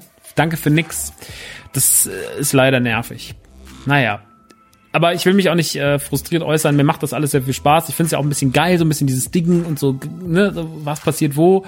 Aber irgendwie sollten da trotzdem so gewisse Regeln, irgendwie, es gibt ja so Spielregeln und an die sollte man sich halten. So ein bisschen. So ein bisschen. Ich kann leider mit dieser ganzen Exclusive-Geschichte bei mir im Shop noch nicht dienen. Äh, wir, wir, ich würde mich, würde mich sehr, sehr, sehr, sehr freuen, wenn wir auch mal eine exklusive, geile, coole Funko hätten. Äh, die haben wir noch nicht. Äh, vielleicht kommt es irgendwann mal. Vielleicht haben wir auch irgendwann mal das Glück, eine was zu haben. Obwohl ich letztens gesehen habe, es gab so einen Shop in, in den USA, Plastic irgendwas. Plastic Fantastic oder so. Plastic Empire. Die haben einen Marty McFly in, in, in Glow in the Dark haben die gehabt. Und der äh, sieht, hat so, so grüne Farben, so, so strahlend, toxisch strahlend. Und das ist äh, basiert auf dem, auf dem klassischen Marty McFly, dem ersten Back to the Future Marty McFly, den es gab. Und äh, der leuchtet dunkel. Und den haben die auch zur Comic-Con exklusiv 3000 Mal gehabt bei sich im, nur im Online-Store, ein paar noch irgendwie bei sich im Laden, 100 oder 200 Stück. Und das sind halt auch so Leute wie wir, die halt auf so Reseller und sowas, ne, die es halt hassen und die da auch so ganz stark gegen vorgehen und auch nur Sammlern den Scheiß geben wollen und sowas, aber die waren halt komplett überfordert. Also da fragt man sich dann auch, will ich ein, auf der einen Seite denke ich mir so, ja, okay, ein, ein, ein 3000er Release, da macht man dann auch schon mal gut Geld mit, ne? Also da kann man dann wahrscheinlich, wenn man 3000 Stück verkauft und dann, wenn die Margen gut sind und so, ähm, dann kann man bestimmt auch schon seine 10.000 Euro als Shop mal mit so einem Release machen. Für sich irgendwie. Aber ist es der Aufwand dann wert, irgendwie, dass man zehn Tage da sitzt, E-Mails beantwortet, mit frustrierten Sammlern sich rumschlägt, die einem schreiben und sagen, ich habe nichts bekommen, habt ihr noch einen? und so das ist, ihr, ihr Wichser, ihr habt wieder die Reseller alle rangelassen und so. Das ist sehr, sehr, sehr, sehr schwierig. Also das, da habe ich auch Angst vor, ne? Das muss man dann auch regeln. Deswegen, der Popculture-Weg war einfach der schöne Weg. Aber man hat zumindest gemerkt bei diesen Plastik-Jungs, die haben mal wirklich jeden, die, alle drei Stunden haben die was auf gepostet dazu, haben Updates rausgehauen. War auch alles manchmal ein bisschen edgy in der Ausdrucksweise. Fand ich aber geil, dass sie auch so ein bisschen rough waren und so. Also das war schon gut. Das war schon gut so. Auch man hat gemerkt, die strugglen, aber es ist trotzdem irgendwie im Griff und die haben da Bock drauf, danach zu gucken und die sind selber Collector und sowas, ne? Und das fehlt mir dann halt bei sowas wie EMP. Naja. Sehr, sehr lange darüber geredet. Ich hoffe, es hat euch jetzt nicht gelangweilt, aber ich finde es sehr, sehr, sehr spannend und äh, wie gesagt, ähm, von meiner Seite aus Boykott äh, bis halt auf die Sachen, die ich dort kaufen muss und das ist halt eigentlich schade, weil egal, ob mich das Angebot interessiert oder nicht, ob ich jetzt die Sprüche-Shirts scheiße finde oder nicht, ähm, das sind ja auch Leute, die da arbeiten und die da auch irgendwie bezahlt werden wollen und so. Und ich habe das halt schon ein paar Mal erlebt, dass wenn mir Leute gesagt haben, dass sie bei EMP arbeiten oder dass sie da anfangen, dass ich mir nur dann das direkt im, im Kopf so vorteile, ja, ihr, ihr seid ja die größten, ihr seid die schlimmsten von allen. Ähm, und die haben jetzt schon so viele Jahre Exclusive, die müssten es ja besser wissen. Die müssten es ja einfach wesentlich besser wissen. Aber sie lernen es vielleicht irgendwann. Irgendwann. Naja, machen wir einen Haken dran, jetzt endlich gültig. Kommen wir zur Nerdy Turdy Gang. Ich, äh, Nerdy Turdy Gang feiert bald seinen Geburtstag und ich wollte ein bisschen darüber erzählen, weil Nerdy Turdy Gang auch gerade bei mir ein Thema ist, ähm, was extrem wichtig ist. Nimmt gerade sehr, sehr viel Zeit in meinem Leben ein. Ihr wisst, ich erzähle euch ja auch immer Dinge, die bei mir ähm, Zeit in meinem Leben einnehmen. Das sind, ob das Vergnügungsparks sind, ob das irgendwelche, jetzt wie jetzt hier gerade, ähm, verkackten äh, Releases sind, äh, ob das irgendwelche Collectibles sind und so weiter und so fort. Und Nerdy Turdy Gang ist natürlich seit langer Zeit ein, ein Thema in meinem Laden, der Leben. Und Nerdy Turdy Gang wird 2021 quasi zehn Jahre alt. Wenn man es ganz, ganz, ganz, ganz, ganz, ganz streng nehmen würde, würde Nerdy Turdy Gang jetzt so langsam zehn Jahre alt werden gerade, weil äh, da das erste NTG-Shirt erschien. Aber ähm, das damals noch als Merchandise-Artikel vorgesehen war für Rockstar und äh, alles generell unter der Rockstar-Adresse lief, äh, war das dann doch noch ähm, war das dann doch noch ein bisschen alles ein bisschen anders. Und ähm, deswegen kann man sagen, dass 21 eher der Geburtstag ist als 20 von, von NTG. Trotzdem würde ich ganz gerne heute drüber sprechen und ähm, euch das so ein bisschen erklären.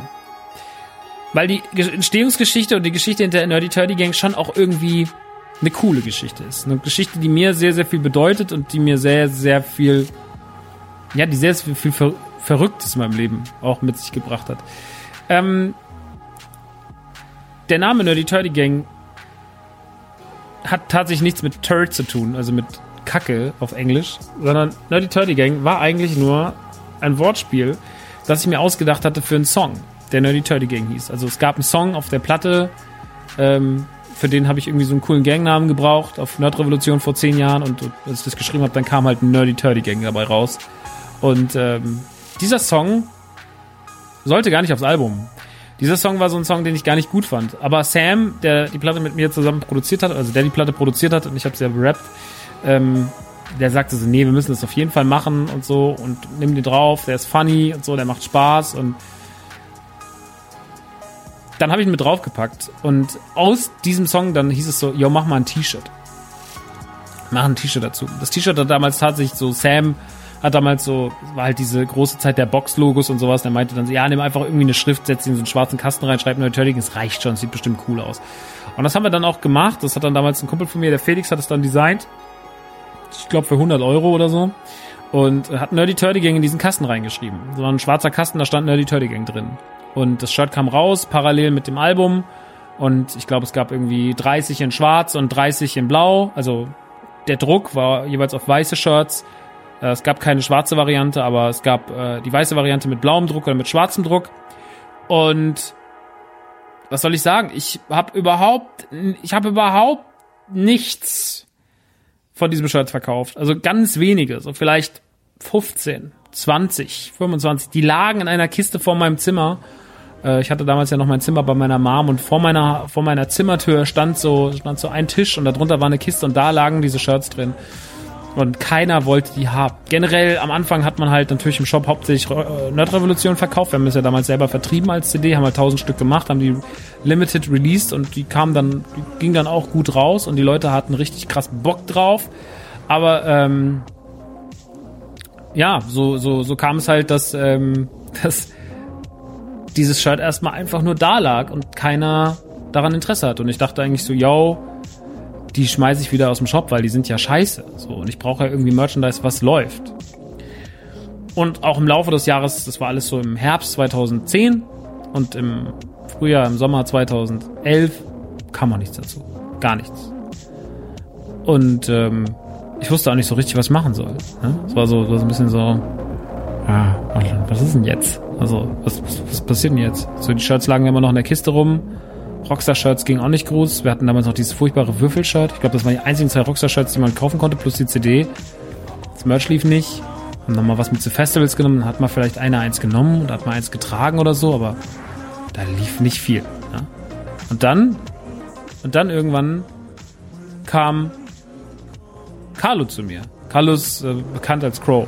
Crow kennt ihr vielleicht, der hatte äh, ein paar krasse der hatte ein, zwei kleinere Hits, sage ich mal. Ein, zwei kleinere Hits, die es vielleicht auch mal kurz ins Radio geschafft haben. Nein, also Crow muss man wirklich mal sagen, ne? Crow ist einfach ist ja auch so ein bisschen, der Mann ist ja auch so ein bisschen mein Trauma in meinem Leben, irgendwie auf so eine sympathische Art und Weise. Ähm, hat natürlich irgendwie Gutes sowie Schlechtes in mein Leben gebracht.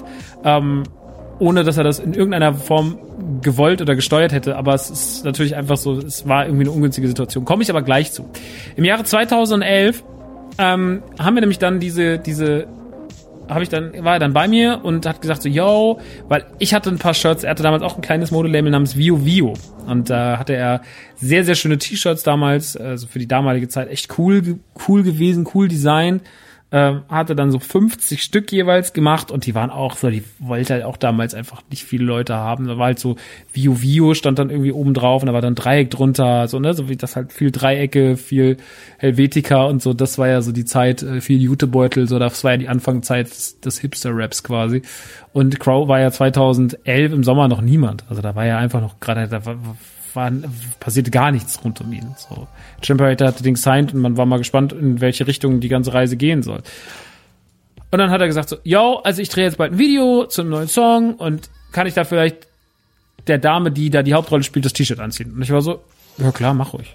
So, ich hatte sein T-Shirt im A-Taste-Video getragen von mir, also seine, seine Vio-Vio-Sachen hatte ich da getragen und er wollte sich sozusagen dafür bedanken und sagen so, ja, dann trage ich auch äh, das Nerdy Turdy Gang T-Shirt oder trägt die Dame das Nerdy Turdy Gang T-Shirt bei mir im Video. Und das Video sollte easy werden. Easy wurde, easy war, kam glaube ich im November, Dezember 2011 raus und wurde der zu dem Zeitpunkt größte Deutschrap-Hit, den man sich hätte vorstellen können. War ein ganz klassischer Song mit einem ganz ungewöhnlichen, Hit, ganz ungewöhnlichen Hitformel.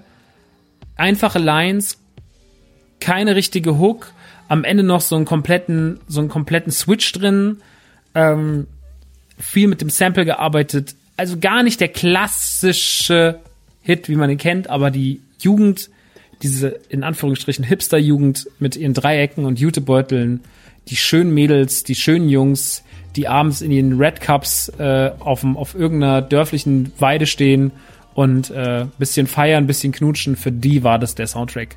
Auch wenn es eigentlich, wenn wir mitten in den Winter gesteuert sind, Crow wurde wirklich über Nacht, kann man sagen, ein super Megastar. Und Easy ging durch die Decke. Und das T-Shirt, was ich gerade aus meinem Shop geschmissen hatte, war auf einmal heiß begehrt. Und ich bekam unfassbar viele Nachrichten auf Facebook, wo mir Leute schrieben so, kannst du noch mal dieses T-Shirt machen? Und das Shirt, ich habe dann diese 15 Stück oder diese 30 Stück nochmal online gestellt, die noch da waren und die waren dann binnen weniger Minuten ausverkauft. Und dann habe ich gedacht, na ja, dann mache ich noch mal mehr. Ne? Dann mache ich noch mal mehr, weil anscheinend könnte man jetzt auch bestimmt mal so 100 verkaufen. Und dann habe ich 100 Stück gemacht. Und dann waren die auch sofort wieder ausverkauft. Und dann habe ich nochmal 100 gemacht. Und dann waren die auch sofort wieder ausverkauft. Und ich habe auf einmal merkte ich, fuck, Nerdy Turdy Gang oder dieses T-Shirt Nerdy Turdy Gang, das ist so krass begehrt. Und ehe ich mich versah, waren die ersten 1000 weg. Jetzt muss man dazu sagen, Versand wurde bei mir so geregelt. Und das hatte sich schon in den Jahren davor. Also ich habe irgendwann angefangen, noch bevor Crow und vor dem Crow-Hype, habe ich mit Felix zusammengearbeitet. Felix hat mir viele Jahre später dann, hat viele Jahre mit mir zusammengearbeitet, inzwischen nur noch wenig, hat mir dieses Jahr nochmal bei der Tiger King Kollektion geholfen, zumindest bei der Werbung. Ist ein alter Freund von mir, den ich sehr, sehr schätze, sehr, sehr krasser Grafiker, sehr, sehr krasser Designer, sehr, sehr ideenreich, sehr kreativ. Ähm, und der hatte damals mit seiner damaligen Freundin ein Label selber gegründet, wo sie alles irgendwie so self-made gedruckt haben, und zwar Petunias in Whale, und hatte mir damals ein paar Sachen von sich gegeben. Und mit dem habe ich gesagt, so, ey, wollen wir nicht mal ein bisschen zusammenarbeiten?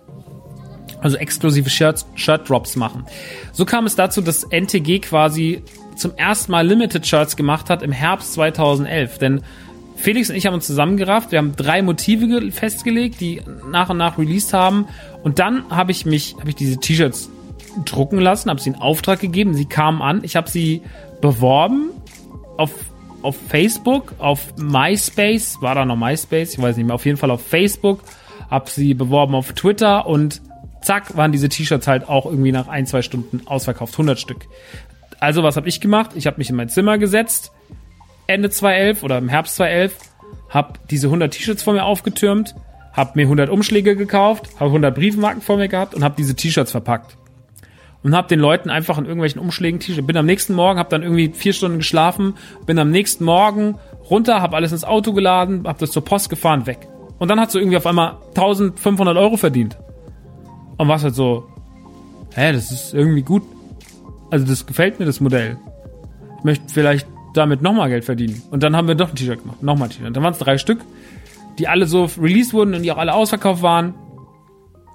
Dann habe ich mit Zirkus Zirkus zusammengearbeitet. Äh, habe gesagt, ich möchte ganz gerne von den zwei Nerd-Revolution-T-Shirts haben, weil ich mit Casper auf Tour gehe. Ich gehe mit Casper auf Tour im Herbst. Das war dann auch schon zu dem Zeitpunkt, als Crow gerade da mittendrin war. Und äh, er hatte mich auf die Drucksteigtour. Er hatte, glaube ich, drei Phasen der Drucksteigtour und ich war auf der zweiten dabei mit, glaube ich, sieben Gigs oder sowas. Kaiserslautern, Düsseldorf, äh, Lindau, solche Geschichten. Zwei Sachen. Also eher so B-Städte, aber trotzdem natürlich, wenn Casper irgendwie in Düsseldorf spielt, kommen wir immer noch 1,8. Schon auch 2011. Das war das Jahr, in dem XOXO rauskam. Alles klar. Casper mich äh, gefragt, ein paar Monate vorher, ob ich das machen möchte. Ich war so, jo, alles klar, auf jeden Fall. Mega Bock, T-Shirts da gemacht.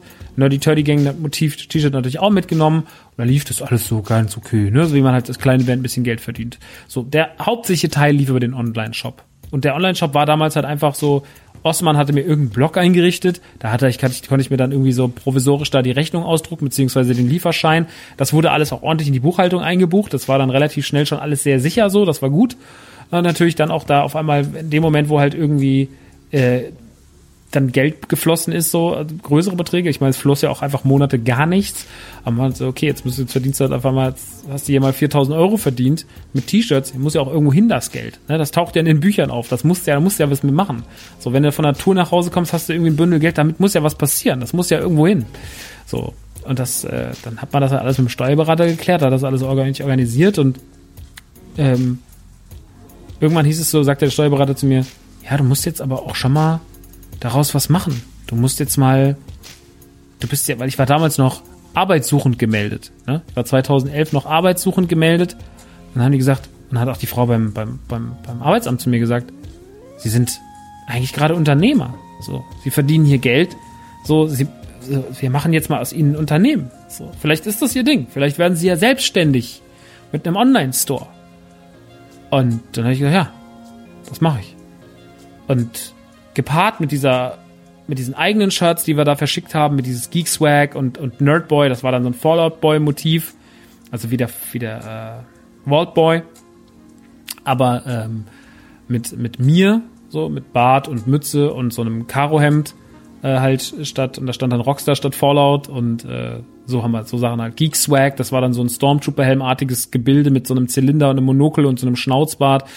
Und so Zeug haben wir halt gemacht, ne? So, dann kam irgendwie Odd Future, Odd Future, ähm, Odd Future Nerd Gang, Hack Them All oder so gab's dann auch noch angelehnt an die damals ziemlich groß werdende Odd Future Gang. Also wir haben so ein paar Sachen gemacht und die liefen alle wahnsinnig, wahnsinnig gut. Ähm, teilweise habe ich die Sachen dann auch einfach so, dieses Odd Future Shirt habe ich damals selber designt, weil es halt einfach so, yo, Alter, ist doch, ist doch, ist doch nice, so kann man ja selber machen. Dafür habe ich ja gelernt, ne? Also hast du ja nicht mal einen Designer bezahlen müssen.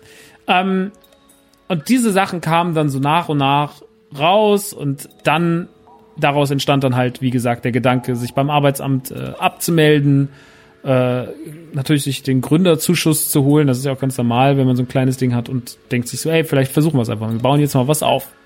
Und so habe ich dann doch diese Kohle genommen, plus die Kohle, die reinkam und habe dann immer mehr Motive gemacht. Und wir haben immer mehr rumprobiert. Und äh, Felix war auf einmal involviert und äh, Zirkus Zirkus, der Manu von Zirkus Zirkus hat mir dann wahnsinnig viel geholfen, hatte wahnsinnig gute T-Shirts gemacht. Es gab zwei sehr, sehr schöne T-Shirts damals zur, zur Tour mit, ähm, mit halt dem äh, besagtem, mit halt dem besagtem ähm, Kasper und ähm, parallel tobte der Crow-Hype und ähm, am Ende von 2010 war es zum ersten Mal so, dass ich, glaube ich, was Fünfstelliges in meinem Leben auf meinem Konto gesehen habe. Weil ich mir dachte so, krass, krass.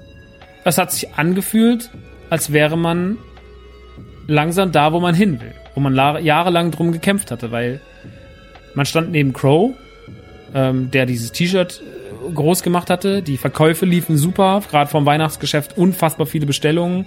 Mädels haben Tunika bestellt, Jungs haben die normalen T-Shirts bestellt, teilweise hat sich auch gemischt. Wahnsinnig, wahnsinnig viel Zeug verkauft. Das lief alles gut.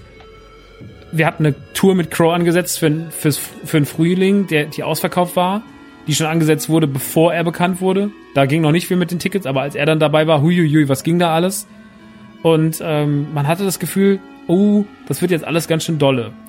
Und äh, so ging man natürlich mit einer ganz großen und fast schon arroganten Haltung ins 212 rein oder beziehungsweise mit dieser so, jetzt ist meine Zeit. Das haben A zum J gedacht, das habe ich gedacht und äh, dementsprechend hatte ich auch so gedacht, so, yo, dann zieh ich Nerd, dann wird ne, das Nerdy Turdy Gang ist jetzt eine Marke. Weil als die Frau zu mir sagte, wenn sie sich jetzt selbstständig machen, was werden sie nennen? Dann, ich dann nenne ich Nerdy Turdy Gang, ist jetzt die Marke. Habe mir dann die Marke eintragen lassen das Logo eintragen lassen, damit es auch keiner klaut, gerade in dieser großen, in dieser großen Zeit. Und äh, ja, damit war Nerdy Turdy Gang auf einmal Ende 2011 irgendwie eine Firma. Auf einmal war irgendwie die, war das eine Marke und auf einmal existierte die. Ähm, und das war super aufregend und daraus resultierte natürlich mehr. Das, das T-Shirt brach nicht ab. So, das, das bis in den Sommer bis in den Sommer 2012, bis in den Sommer, Herbst 2012, brach, erst da brach der Verkauf irgendwann ordentlich ein, also überschaubar, also so, dass man wirklich sagt, okay, jetzt brauchen wir erstmal keine T-Shirts mehr bestellen, weil es ist jetzt Schluss. Aber bis der Markt gesättigt war und bis das Nerdy Turdy Gang T-Shirt in der Form übel angekommen war im Sommer 2012, waren 5000 Stück über den Weg, über die Ladentheke gegangen für ein T-Shirt, was 20 oder 25 Euro gekostet hat. Also könnt ihr es euch ausrechnen. Das war ganz gut. Ne? Da passierte was. Das war wirklich, wirklich viel Umsatz. Das war viel zu viel Umsatz für einen Jungen wie mich, der, der die ganze Zeit nie Geld hatte. So. Ich lebte bei meiner Mama oben im Zimmer, hatte immer irgendwelche Nebenjobs und habe halt immer meine, wenn ich meine 5, 6, 700 Euro im Monat hatte, dann war ich glücklich so, ne? Dann gab es vielleicht mal noch hier ein Fuffi von der Oma oder so, aber es gab, ich war, war ich hatte halt keine Unkosten großartig, weil ich halt zu Hause gelebt habe, aber ich war weit davon entfernt, ein, ein, reiches Leben zu führen mit, mit 25, 26. So, ich war ja noch, ich kam ja gerade erst aus der Ausbildung.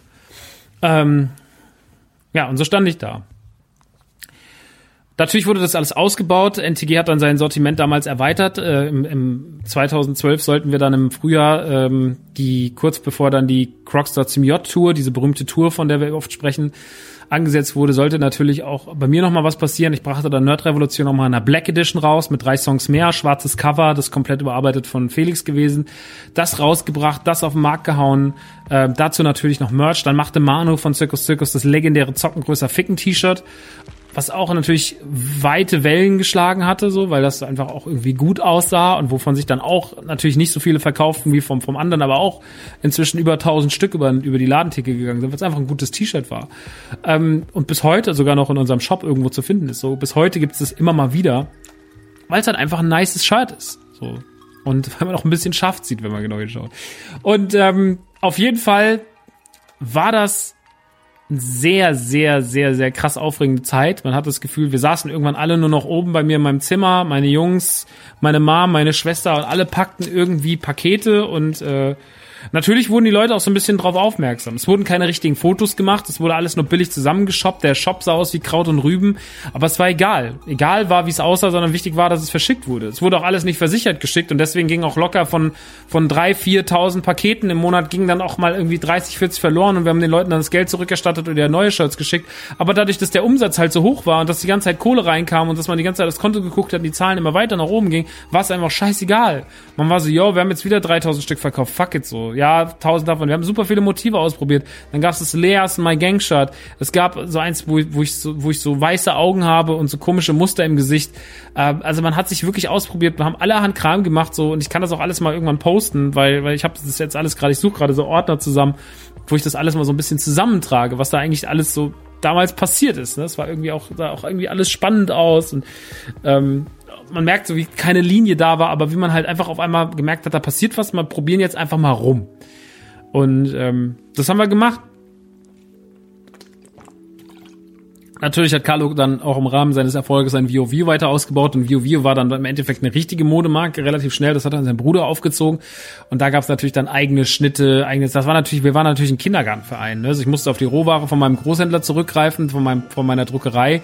Monkey Drive, die bis heute meine Druckerei sind im Übrigen sind seit zehn Jahren unsere Anlieferer und die haben sich qualitativ bis auf ein paar Patze auch nicht viel erlaubt in den zehn Jahren. Deswegen bin ich da auch immer noch gern und ich mag natürlich auch die Jungs, die da arbeiten, sehr gern. Ähm, aber ich ähm, Ne, man hatte so, hatte so eine Struktur und wir sind halt ständig nur nach Frankfurt gefahren, haben T-Shirts geholt. Die waren damals noch hinten, weit hinter der Hanauer. Man kam da immer so super schlecht. Der, der, Weg dahin war immer Stau, immer Stau. Diese Straße war immer, wenn du da hingefahren bist, das Navi hat gesagt 30 Minuten, konntest du immer eine Stunde einplanen, nur um hinzufahren. Weil es einfach ganz klipp und klar war, dass du auf jeden Fall im Stau stehen wirst. Mindestens eine halbe Stunde. Super, super anstrengend. Weil das einfach, da war so eine Straße, da waren so sechs Ampeln, Alter, da ging gar nichts. Furchtbar. Drei Autos drüber, drei Autos drüber die ganze Zeit. So ging es die ganze Zeit. Also wirklich Horror, Horrorszenarien. Und ähm, naja, dann kam die Crocs zum J-Tour. Natürlich haben wir da unfassbar viel Merchandise aufgefahren.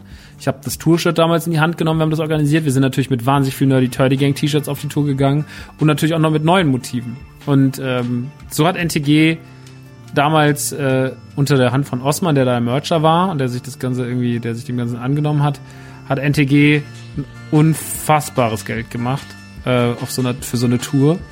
Ähm, und auch mehr als Carlo, muss man sagen. Weil wir halt einfach zu dem Zeitpunkt, natürlich, wir hatten das T-Shirt, was alle wollten, aber das war nicht in seinem Besitz.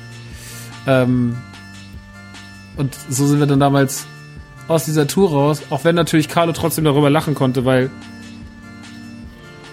diese Tour war ein großes Problem. Diese Tour hatte ein großes Problem. Dieses, diese Tour hatte das Problem, dass das Management, was ich damals noch hatte und was Alan hatte, wir hatten beide das gleiche, und das, das Management, was Carlo hatte, sich unfassbar gezofft hatten.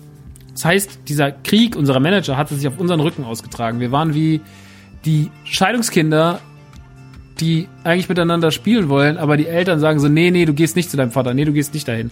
Und die deswegen so eine komische Distanz zueinander haben, obwohl sie eigentlich nur alle miteinander eine gute Zeit haben wollen. Das entstand ganz stark durch das. Und so passiert auf dieser Tour auch durch diverse Vorfälle, dass dann auch mein, mein Gitarrist, den ich dabei hatte, sagte äh, irgendwann mitten auf der Tour, er wechselt jetzt zu Carlo. Ähm, der hätte ihn gefragt, was mich natürlich äh, in eine komplett cholerische Nacht versetzt hat, wo ich nur rumgebrüllt habe und am nächsten Tag ähm, auf Streitlust mit allen war. Ähm, versetzen mich in einen Modus, auf den ich überhaupt keinen Bock mehr hatte. Also ich war wirklich richtig, richtig, richtig pissig und diese ganze Crew, die da auf Tour war, verlor sich immer mehr. Und ähm, egal wie gut Merchandise lief und egal wie schön die Gigs waren, aber irgendwie ist mir die Tour immer so als negativ in Erinnerung geblieben, weil sie so viel unschöne Momente im Hintergrund hatte. Und äh, die Momente mit dem Publikum waren teilweise ganz schön, teilweise waren wir aber auch einfach nur gefühlt die Vorband, waren wir auch dann einfach. Es waren Carlo-Konzerte. Das, was irgendwann mal als Dreier-Kollabo-Tour angesetzt war, war einfach nur noch eine Solo-Tour, wo zwei andere Typen dabei waren als Vorband.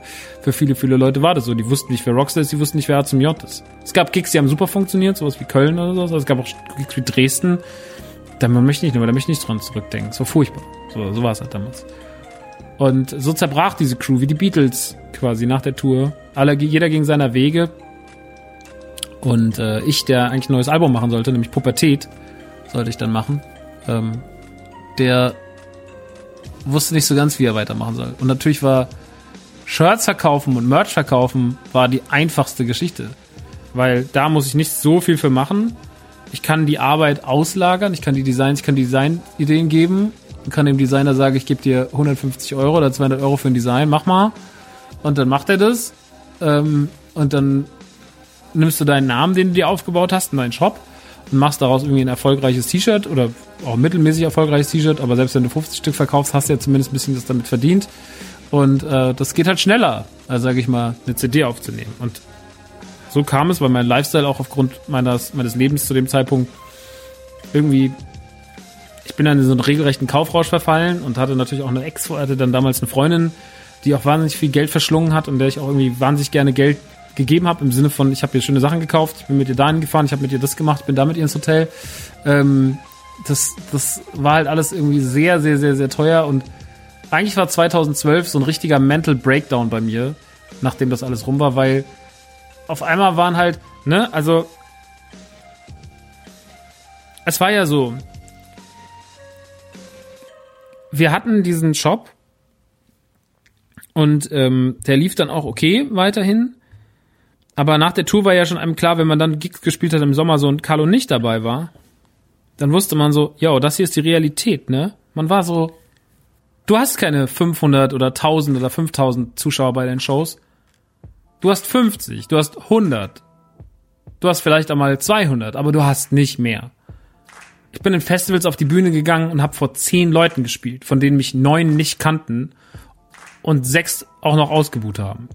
Ähm, also das war die Realität nach dem. Und dann fällst du natürlich, ob du willst oder nicht, in, in der Depression. Und ähm, weil dir auch klar wird, was ist denn eigentlich so? Jetzt läuft dieses T-Shirt, lief das ja trotzdem noch ganz gut, weil Carlo natürlich einfach den Sommer über überall präsent war und ähm, man denkt ja immer so, man kriegt ja immer alles als erstes mit und dann ist es ja bestimmt auch in drei Monaten aus, aber out, aber viele Leute kriegen halt einfach auch vieles einfach erst viel später mit. Und so bekamen auch Leute Crow viel, viel, viel später mit. Dem seine Fanzahlen wuchsen auf Facebook jeden Tag um, um 10, 20, 30, 40.000 so. Ähm, der Typ hatte irgendwann auf einmal eine Million, zwei Millionen, drei Millionen Fans, Hörer, verkaufte Platten, keine Ahnung wurde im Radio überall gespielt. So klar kommen da mal noch neue Leute dazu. Die Klicks auf YouTube gingen, die gingen nicht nach unten. Erst viel, erst eineinhalb, zwei, ein, zwei Jahre später gingen die nach unten. Und äh, so kam es, dass, äh, dass Carlo ähm, so ein bisschen überpräsent war in meinem Leben und ich halt auf der Strecke blieb. Und das hat mich natürlich in eine Depression geworfen. Mein Gitarrist war weg. Ähm, ich war jetzt ohne diese ganze Sache. Und dann war die Frage, wie geht's denn eigentlich mit Mucke weiter? Und da wurde mir so klar, du musst an diesem NTG-Ding dranbleiben. Weil auch wenn irgendwann das T-Shirt ausverkauft ist, dann wird vielleicht nur noch ein kleiner Rest da sein von deinen Leuten. 100, 150, 200 potenzielle Kunden, die gerne und auch mal zwei, drei Sachen bei dir kaufen. Aber die Frage ist, wann, wann zur Hölle, ähm, also du musst ja irgendwo weitermachen. Und entweder wird dir NTG, weil dem Moment, wo dieser Hype rum ist um dieses T-Shirt, da ging es nicht um die Marke, da ging es nicht um NTG, da ging es null um die Marke dahinter. Das habe ich schon verstanden gehabt, aber ich hatte halt auch Angst davor. Ich sage, ja, wenn das Problem, wenn die dann weg sind, wie geht's denn dann eigentlich weiter? So. Und das musste ich mir irgendwie überlegen. Und so dachte ich mir, ja, ich werde NTG mit Pubertät immer weiter ausbauen als Label. Nun war es aber so, dass Pubertät nicht fertig wurde. Und ich irgendwie auch Probleme hatte und wir dann einfach natürlich irgendwie notgedrungen Klamotten gemacht haben und versucht haben, Zeug zu verkaufen, aber es war halt irgendwie schwierig. Ähm, wir machten da noch ein paar Sachen. Wir hatten natürlich auch ein paar Fotoshootings und sowas. Man hat auch mal ein paar Leute kennengelernt. Und 2013 hatte NTG schon fast seine, sein, sein, seinen Tiefpunkt erreicht, weil natürlich die Einbrüche sehr, sehr krass waren. Und das Merchandise auf der Tour, wir sind dann 2013 auf eine Tour gegangen, die eigentlich zum Album gebucht wurde, da haben wir das Album dann vorgestellt. Das Album sollte aber erst ein Jahr später aufgrund vieler, vieler, vieler Differenzen erscheinen und es war eine riesen, es war ein riesengroßes Debakel. Wir waren auf dieser Tour und die Leute haben halt paar T-Shirts gekauft, ne, aber man hat, hatte zu viel, man ist mit viel zu viel Ware nach Hause. Ähm, unsere Leute waren trotzdem immer kauffreudig, das muss man schon sagen, aber trotzdem war es so, ja, dann hatte man mal so ein paar Sachen, es wurde immer noch ausprobiert, es gab keine Linie, es war immer noch Merchandise, ne? NTG war für die Leute Merchandise. Es war keine Marke, es war kein es war noch kein richtiges Gefühl, sondern es war halt, yo, der nimmt halt diesen Begriff NTG und macht da immer wieder was mit so. Und ähm, wo ich schon im Kopf war, so, ja, ist doch jetzt eine Modemarke, waren Leute so, nee, nee, das ist Merchandise. Deswegen reagiere ich heute auch, wenn wir Kollektionen rausbringen, Leute sagen mir, tolles Merch, sage ich immer so, das ist kein Merch, das ist Mode. das ist mir immer wichtig, so, weil ich mir denke, so, das ist kein Merch. Ähm, naja, auf jeden Fall war das alles dann im Sommer 2013 sehr, sehr, sehr anstrengend. Es folgte eines der schlimmsten Jahre und auch NTG brach natürlich nach unten, so immer weiter ein. So, es war einfach nicht mehr relevant. Wenn du 100 T-Shirts gemacht hast, du hast 80 davon verkauft, innerhalb von ein paar Wochen war das gut. So, das war halt einfach die, der große Struggle. Dann hat man mal das gemacht, man hat mal hier einen YouTube-Beutel gemacht, man hat auch mal ab und zu einen Artikel gemacht, der irgendwie gut lief, aber ich hatte kein Album draußen. Ich war, lebte immer noch von diesem Resthype. Ab und zu ging noch mal irgendwie ein Box-Logo über die Theke so, aufgrund von, von Crow und dessen Hype, der einfach nicht abklingen wollte. Aber ansonsten war da einfach nichts. So. Ich war ein Junge, der äh, diese grauenvolle Beziehung gerade versuchte Ende zu Ende zum Ende zu bringen, der ähm, sich eine Wohnung genommen hatte, da jetzt alleine saß, da die, Kla die Regale waren voll mit Klamotten. Ähm, es war halt irgendwie so, so die, die großen Zeiten, wo man halt irgendwie 5, 6, 7.000 T-Shirts verkauft hat und alle irgendwie fleißig mit anpacken mussten, die waren halt plötzlich vorbei. NTG war fast tot. Und äh, ich war auch kurz davor, einfach zu sagen, wir machen alles dicht, weil es macht überhaupt keinen Sinn mehr. Dann kam noch das ganze Debakel um die Pubertätsplatte, das ich jetzt nicht nochmal aufrollen möchte, aber es war wirklich ganz, ganz schlimm mit einer Plattenfirma, die uns sechs Monate hingehalten hat, die uns große Summen versprochen hatte. Ganz tragische Geschichte, die äh, nicht jetzt irgendwie so, das hat dann einer gesagt, sondern die waren da. Wir waren da. Es gab Essen, es gab Verträge, es war alles, es war wirklich, es war ein halbes Jahr Struggle. Alle waren zusammengetrommelt, Leute, die das Album gemischt haben, gemixt haben, äh, Leute, die ähm, Videos drehen sollten, Merchandise, Plattencover, alle waren da, alle waren schon eingeweiht und in der letzten Sekunde sagt man uns so, ja, wir kriegen das Geld doch nicht und äh, wir sind raus. Und wenn eine Platte von März bis September rumliegt und du warst im März noch bei verschiedenen Plattenlabels und hast gesagt, guck mal, das ist unsere neue Platte, gefällt dir die? Und die sagen, ja, dann sagen die im September so, ja, die war von einem halben Jahr fresh, jetzt ist die leider kacke. So, dein, dein halbes Jahr ist viel in der Musikindustrie. Es sind, es sind wie Hundejahre. Und ähm, dann kam der Struggle und dann haben wir noch jemanden gefunden, dann gab es wieder Optionen und naja, auf jeden Fall am Ende des Tages hat dann alles irgendwie hingehauen und Pubertät kam dann 2014 raus. Was natürlich dann da auch dafür sorgte, dass dann trotzdem wieder das mit Rockstar passiert. Wir drehten da natürlich Videos, ich habe natürlich mein Merchandise im Video, hab neues Merchandise machen lassen, habe im Video platziert. Das hat natürlich auch alles irgendwie gegriffen und das hat natürlich auch alles irgendwie, also Merchandise war auf der, neben, da war, da stand Album, da stand Videos, äh, da stand Promo, da stand aber auch ganz klar Merchandise. Das waren die, die, die Grundsäulen dieser Kampagne. So, weil natürlich auch ich so sagte, so jetzt ist wieder der Zeitpunkt anzugreifen, jetzt ist der Zeitpunkt aus NTG was zu machen. Und auch da kamen schöne Sachen raus. Da gab es ein sehr, sehr schönes NTG-Logo, was damals äh, auch Manu von Circus Circus gemacht hat, was im Video sehr präsent war, was sehr einfach funktioniert hat, sehr simpel. Äh, NTG, einfach nur drei Buchstaben oben drunter, Striche, so ein bisschen Football-mäßig alles. Sehr, sehr cool gewesen. Es gab sogar das, äh, die Posers, das war dann so ein, so ein, so ein Hollister verarsche Shirt, äh, das waren dann so die Bösen in der Welt von NTG und so und das man hatte sich da schon ein bisschen was überlegt, aber ähm, naja, das hat halt alles auch so ein bisschen mittelmäßig funktioniert. Vielleicht war unser Merch auch einfach noch nicht so richtig nice. Es war auch immer noch Merch, es war immer noch keine Mode, sondern es war irgendwie, es ging zwar immer mehr in diese Merch, äh, immer mehr in diese, es ist jetzt äh, modischer auch, modischeres Merch, aber es, äh, man hat halt weiter rumprobiert. Und was natürlich auch immer noch ein Ding war, was immer mal wieder aufploppte, wo gerade auch Felix mir dann 2014 wieder viel den Ball zugespielt hat, war halt die Sache so, lass uns doch limitierte Shirts machen. Lass uns doch ein Shirt machen, was aussieht wie das Limp Bizkit Logo, lass aber Link Biscuit reinschreiben und man sieht die Silhouette von äh, Zelda, äh, von Link aus Zelda. Äh, lasst doch irgendwie ein Shirt machen gegen Fußball, so mit dem Zitat aus ähm, Ich steche euren Ball platt, jeder hat verloren, Zitat aus äh, aus ähm, aus, äh, aus, aus König Außenseiter, ein Song von mir, lass doch da was machen. So, lass doch da irgendwie äh, ein WM-Shirt machen, weil 2014 war ja WM oder EM, ich glaube es war EM, war WM, EM, ich weiß nicht mehr. Auf jeden Fall haben wir damals gespielt und ich musste auf der Bühne auf jeden Fall ein Fußballergebnis vorlesen, war auch sehr, sehr schön. Ähm, also es war irgendwie, die Pubertätplatte hatte nicht den riesengroßen Hype, den sich vielleicht andere davon versprochen hatten oder auch ich mir davon versprochen hatte, mit sich gebracht, aber zumindest war wieder Aufmerksamkeit da, man konnte wieder Merchandise verkaufen. Und auch hier wandelte sich NTG immer weiter um. Es gab da noch diesen sehr schönen Vorfall, dass damals eine, eine Modekette namens New Yorker in seiner Filiale, in Filialen in Deutschland weit ein Plakat hingen hatte, wo eine Frau drauf war, die eine Zeitung in der Hand hatte, auf der stand Nerdy Turdy Gang. Die hatten diese, hatten sie extra angelegt. Warum? Weil der Typ, der diese Kampagne entwickelt hatte, großer NTG-Fan war und hat gedacht, er platziert da mal Nerdy Turdy Gang auf diesem, auf dieser Zeitung und lässt diese Frau diese Zeitung halten. Was er nicht wusste, ist, dass der Name gesichert war und das natürlich wieder mit zu New Yorker gehen konnte, konnte sagen so, Entschuldigung, das ist aber nix, ja. So, dann hat New Yorker sich entschuldigt, indem sie mir dann ein paar tausend Euro überwiesen haben. Das muss man auch dann mal, viele Grüße an New Yorker. Aber wir haben niemanden verklagt, aber wir haben gesagt, war vielleicht nicht so gut. Ähm, viele Jahre später denke ich, mir sollte mich das Karma auch ein bisschen ereilen, weil wir ja auch divers, diverse Male ein wenig gerne mit Lizenzen hand, äh, jonglieren. Naja, das Komische ist, dass mein Vater immer zu mir sagte, schon vor NTG, so irgendwann wirst du mal mit T-Shirts dein Geld verdienen. Das weiß ich nicht. So, was soll ich dir mit T-Shirts mein Geld verdienen? Habe auch lange darüber nachgedacht und habe auch, als ich NTG dann aufgebaut habe, mir nie über diesen Satz Gedanken gemacht. Erst viele Jahre später sagte, hast du dich eigentlich mal erinnert, was ich dir vor ein paar Jahren gesagt habe? Hm, stimmt, du hast gesagt, ich werde mal mit T-Shirts mein Geld verdienen. Keine Ahnung, woher er diese Eingebung hatte, aber zu dem Zeitpunkt, als er das gesagt gesagt habe, gab es keinen Anhaltspunkt dazu, dass das in irgendeiner Form der Realität entsprechen könnte. Naja, äh, so viel dazu. Auf jeden Fall äh, 2014 ging Stritt dann voran. Man hatte das gemacht, man hatte dies gemacht, man hatte diverse Drops gemacht, alles lief gut. Äh, es lief nicht Bombe, aber es war so, dass man überleben konnte. Man hatte ein bisschen Kohle, um seine Miete zu bezahlen, man hatte Kohle, um sich mal vielleicht ein paar Sneaker zu kaufen, man hatte Kohle, um generell den Alltag zu überstehen und ähm, dann kam die Tour zu, äh, zu Pubertät, die Pubertour. Und äh, auf, da habe ich gesagt, lass uns doch mal eine Kollektion machen. Und dann haben wir die erste wirklich von NTG oder von, von Rockstar losgelöste Kollektion gemacht, nämlich Goons and Chains, die ein Zitat sein sollte an die Disney-Filme der 30er Jahre mit äh, diversen Kühen und, und Tieren, die gezeichnet sind wie so ein, wie so ein äh, Steamboat Willie-Film in Schwarz-Weiß und äh, die mit Waffen hantieren und halt so gangmäßig aussehen.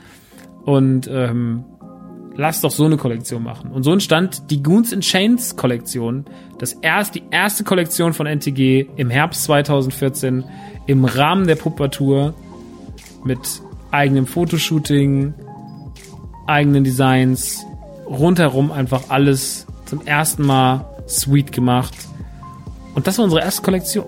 Goons and Chains. Damals hat Felix hat dann in, in einem Diner in ähm, Dortmund damals das Fotoshooting veranstaltet. Ein sehr, sehr schöner Diner, sieht ganz klassisch aus. Schöne Location.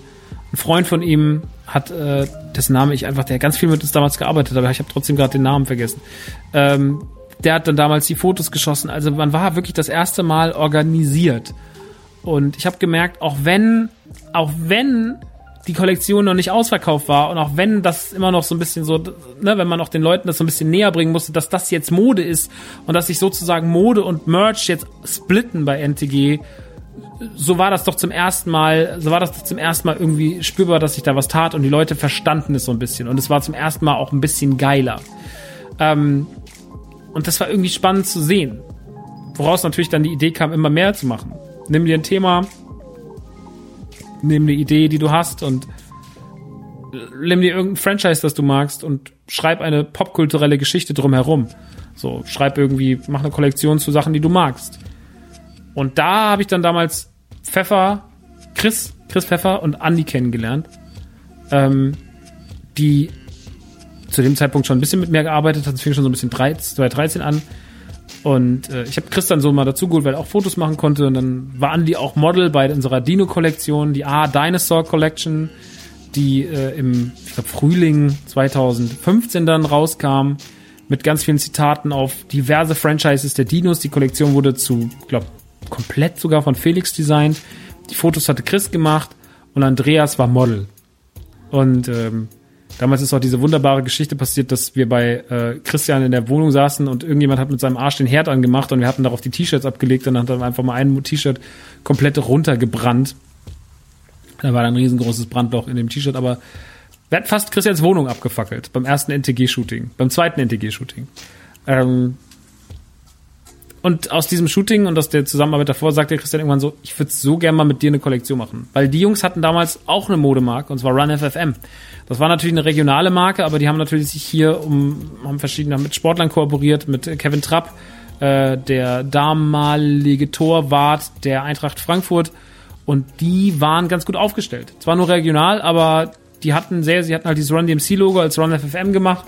Und ähm, das war irgendwie, das war irgendwie groß. So. Die hatten damit richtigen, die hatten damit richtig Status und haben gesagt so, ja, wir haben ja ganz gute Erfahrungen und so und haben auch ein paar Leute, wollen wir nicht mal zusammenarbeiten? Und dann kam die erste richtig krass große Kollektion, die auch un, unfassbar in der, in der, im, im Feedback war, in, in der Erwartung war. Und zwar war das die Welcome Marty Kollektion 2015 zum Tag, an dem Marty McFly in der Zukunft ankommt, quasi. Die haben wir damals rausgebracht und ähm, mit einem unfassbar aufwendigen Shooting, mit einem krassen Model, auch einem DeLorean in so einer Halle. Ähm, wahnsinnig teuer gewesen, die ganze Geschichte. Wahnsinnig gut organisiert, krasse Fotografen dabei gehabt. Und das war ein ganz neues Level. Ein Jahr nach Goons and Chains und nach Dappischen, ja, wir machen was und so und so Kleinigkeiten und der, der Weg von, von, von, von dieser ganzen, von diesem, jetzt machen wir mal den Merch-Drop und jetzt machen wir mal den Merch-Drop und sonst irgendwas ähm, war so, okay, das Ding läuft. Das Ding, weil die Kollektion war nach einer Stunde so gut wie ausverkauft. Mit vier Snapbacks, a 100 Stück oder so, oder teilweise sogar mit 200er Auflagen. Ähm, Pullis äh, irgendwie, die so bis zu 150 Mal da waren und sowas. Und das Ding war einfach komplett ausverkauft. Also es, es war einfach immens zu sehen, wie hoch das, wie groß die Nachfrage war, wie gut auch das Feedback drumherum war, ähm, wie gut wir mit einer Lizenz gearbeitet hatten, die wir nicht hatten quasi. Also wir haben drumherum gearbeitet natürlich, wir stricken das da immer als Hommage. Und ähm, so war diese Kollektion irgendwie auf einmal richtig, richtig, richtig, richtig big. Und äh, die Leute haben es geliebt und wir hatten einfach ein extrem krasses Feedback. Wir hatten extrem viel Leute, die das haben wollten, die sich dafür interessiert haben. Und das hat natürlich ins Blut lecken lassen, wo wir sagten, okay, vielleicht ist NTG einfach die Brand für Nerds der Zukunft so. Also nicht die Nerds der Zukunft, sondern die Brand der Zukunft für Nerds. Und ähm, so hat man sich dann 2014, 15, 16, Anfang 2016 dazu entschieden, aus den drei Menschen, die da als Hauptakteure gehandelt haben, nämlich Andreas, äh, und Andy von Run FFM plus ich als der Besitzer von NTG ähm, gemeinsame Sache zu machen. Weil die haben auch gesagt so, ey, Junge, ist ja alles nice, was du machst, aber du stehst halt den ganzen Tag bei dir im Zimmer und packst Pakete. Das Zeug, ihr müsst euch das vorstellen, die Post hat das nicht abgeholt. Und ich kann euch nicht mal sagen, warum ich nicht wollte, dass die Post es abholt. Ich habe mich dagegen gewehrt, dass die Post es abholt. Ich wollte einfach immer diesen Struggle haben und Pakete zur Post fahren. Ich weiß nicht warum. Es war irgendwie ein Fetisch oder so. Es war einfach krass. Netflix gab's ja dann gerade irgendwie so. Es kam ja gerade raus. Davor war es noch Watch Ever. Ich stand halt bei mir in der, ich hatte so eine offene Küche ins Wohnzimmer, stand halt an dieser Theke der Küche, stand da, hab die ganze Zeit Pakete gepackt und äh, wir haben halt einfach, wir haben halt einfach gearbeitet. Ich habe halt einfach gearbeitet, die größte Zeit allein. Ich habe Fernsehen geguckt und habe dabei gearbeitet. Parallel dazu kam noch Nukular. Anfang 2014, Ende 2014 wurde Nukular gegründet. 2015 kam das erste Nukular-Merch draus. Nukular hat dann auch für sich seinen eigenen Merchandise-Markt entwickelt, der riesig war. Teilweise. Von unserem ersten Shirt haben wir auch, glaube ich, über 1000 Stück verkauft oder sowas. Wir haben Limited Drops gemacht zum Lieblingsvogel. Unfassbar hässliches T-Shirt, was sich aber 150, 200 Mal verkauft hat. So in einem Limited Drop. Oder in zwei Limited Drops. Wir haben natürlich auch versucht, dumme Gags zu machen. Wir haben natürlich auch versucht, einfach Quatsch zu machen. Weil die Leute waren ja auch immer noch so, mach doch auch mal Musik. Und ich war so, ja, aber NTG ist doch, hat doch nicht nur was mit Musik zu tun. NTG hat doch was mit, mit, auch mit Mode zu tun, mit einem Lifestyle, mit einem Gefühl irgendwie. NTG soll ja auch was irgendwie mehr sein als nur so, ich höre Mucke. Natürlich ist auch noch geil, wenn man zu diesem Lifestyle noch den richtigen Soundtrack hat, aber auch dieser Lifestyle muss auch funktionieren ohne die Mucke. Wir haben dann trotzdem auf diesen Wunsch der Mucke irgendwann mal eingegangen. Es war bei dieser Dino-Kollektion. Und zwar gab es ja damals die Neon Cat. Vielleicht erinnert euch. Das war ja damals ein Ding. Und ich wollte dann irgendwann Neon Tops machen für diese Dino-Kollektion und habe einfach die Neon Cat als Triceratops gemacht. Triceratops mit einem Triceratops-Kopf. Und ähm, dazu gab's dann, das hatte dann, war eine sehr, sehr schöne Kappe, es war eine Snapback mit dem, mit dem Dino drauf. Und dazu gab's dann eine, eine CD, sollte es geben, wo man sich dachte, was zur Hölle ist es? Da bin ich aber mal gespannt. Und auf der Hülle war einfach, es war so eine Schubert-CD und da war einfach sehr, sehr, sehr, sehr, sehr, sehr, sehr, sehr oft, sehr, sehr, sehr, sehr oft dieser Triceratops drauf. Also so in endlos und halt auch gar keine freie Fläche dahinter, sondern so einfach aneinandergereiht, tausendmal dieser, dieser Triceratops vorne und hinten drauf. Und wir haben den Leuten gesagt, es gibt einen exklusiven Song, den gibt's nur, wenn ihr euch diese Kappe bestellt. Also haben sich 100 Leute oder 150 Leute diese Kappe bestellt. Natürlich, weil sie die haben wollten. Es hat sich niemand darüber da beschwert, dass er das nur wegen dem Song gekauft hat.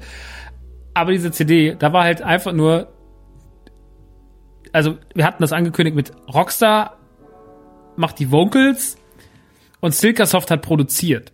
Und die Leute waren so, wow, krasse Kombi, Alter. Silkasoft und Rockstar, nice. Krasser Produzent, krasser Rapper, geil. Haben, also haben die fünf Leute gedacht, die das beeindruckt hat.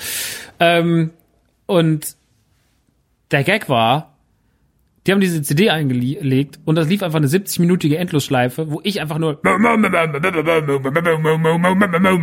lief dann da und der Beat war halt von von Silkasoft nachgebaut, der Originalbeat. Das war alles. Das war einfach die ganze Geschichte. Leute, das war einfach ein Geniestreich. Das muss man einfach mal sagen. Das war ein Geniestreich. Oh mein Gott, was hab ich gelacht? Ich habe viel zu lange darüber gelacht. Ach, es war traumhaft schön. Ähm, es sollten dann viele Kollektionen folgen. Aufgrund, äh, aufgrund äh, der, der Gründungskollektion war dann die ähm, Fat Kids Kollektion, ähm, aber die so ein bisschen die Referenz auf Essen bauen sollte, auf, auf Lebensmittel, auf Donuts, auf verschiedene Figuren der Popkultur, äh, Chunk von den Goonies und so weiter und so fort. Äh, Pizza Hut, äh, Turtles, Wayne's World, äh, verschiedene Sachen die Kollektion hat nicht ganz so gut funktioniert wie Marty. Das lag an verschiedenen Punkten. Es lag zum Beispiel, lag wahrscheinlich daran, dass einige Motive dann einfach, manche waren stärker, manche waren weniger stark. Es war aber auch vor allem der Fall, also ein Motiv war wirklich wacko.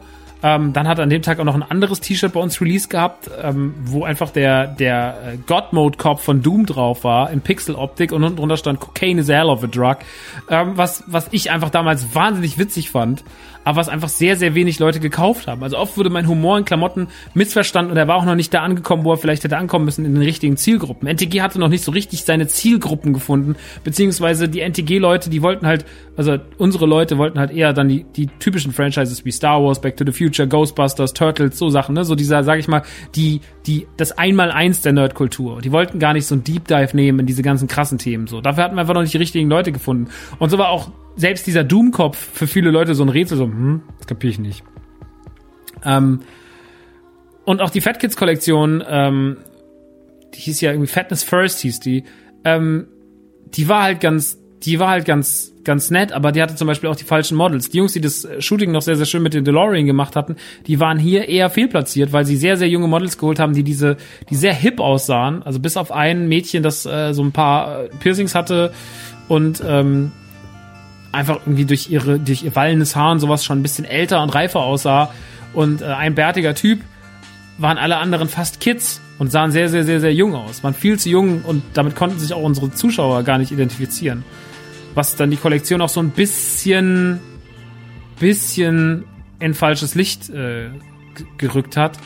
Was die Kollektion aber nicht verdient hatte, weil Fatness First echt teilweise eine sehr, sehr gute Kollektion war. Also gerade das, das ähm, It's Pizza Time Motiv, die Kappen am Burger Guy, am, am, äh, am, am Pizza Guy und so, die waren, die waren richtig, die waren richtig sweet. So, da waren richtig gute Artikel dabei. Schade, dass es nicht funktioniert hat.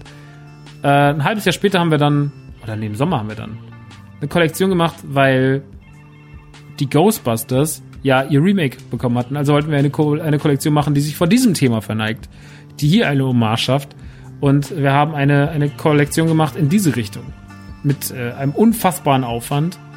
Ähm, damals noch Larissa Ries, ähm, dafür bekommen, dass sie für die ganze Kampagne modelt, ähm, was sie wunderbar gemacht hat.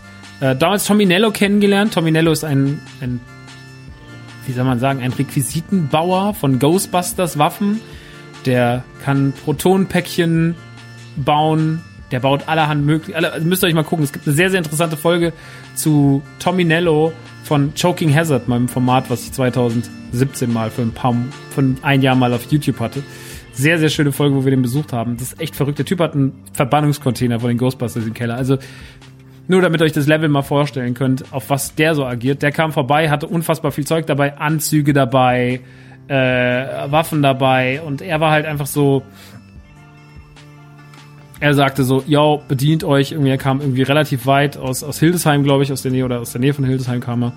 Und äh, dann haben wir in Frankfurt dieses Shooting gemacht vor so einer Mauer und, äh, mit, und haben auch Videos dazu gedreht. Und es war eine, vom Aufwand auch eine sehr, sehr aufwendige, krasse Kollektion, ähm, die auch wahnsinnig gut lief, die eine wahnsinnig gute Kampagne hatte, mit einer der witzigsten Kampagnen, ähm, die ich sehr gemocht habe. Wir haben 2017 dann haben wir ähm, so eine japanisch angehauchte Kollektion gemacht. Wir hatten die Welcome to Tokyo Kollektion, die bis heute einer der beliebtesten Kollektionen ist, bei der aber ein riesengroßer Druckfehler passiert ist, wo dann irgendwie Motive kamen, die, das, die, die einfach die falsche Druckgröße hatten drauf und, und äh, weil das irgendwie schlecht gebrieft war oder weil das jemand in der Druckfirma versaut hat, dann musste der ganze Druck nochmal, der Satz nochmal neu gemacht hatten. Das war unsere erste Pre-Order-Kollektion im Übrigen. Und das erste Mal, dass man Motive einfach äh, bei uns bestellen konnte für einen gewissen Zeitraum und man konnte dann halt äh, man konnte dann halt ein paar Wochen musste dann warten, aber man hatte die Garantie, dass man eins bekommt.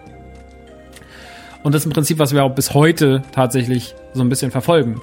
Das haben wir dann 2017 gemacht. Wir haben die äh, unfassbare Time Fighter, Ghost Fighter und äh, Freedom Fighter Kollektion gemacht.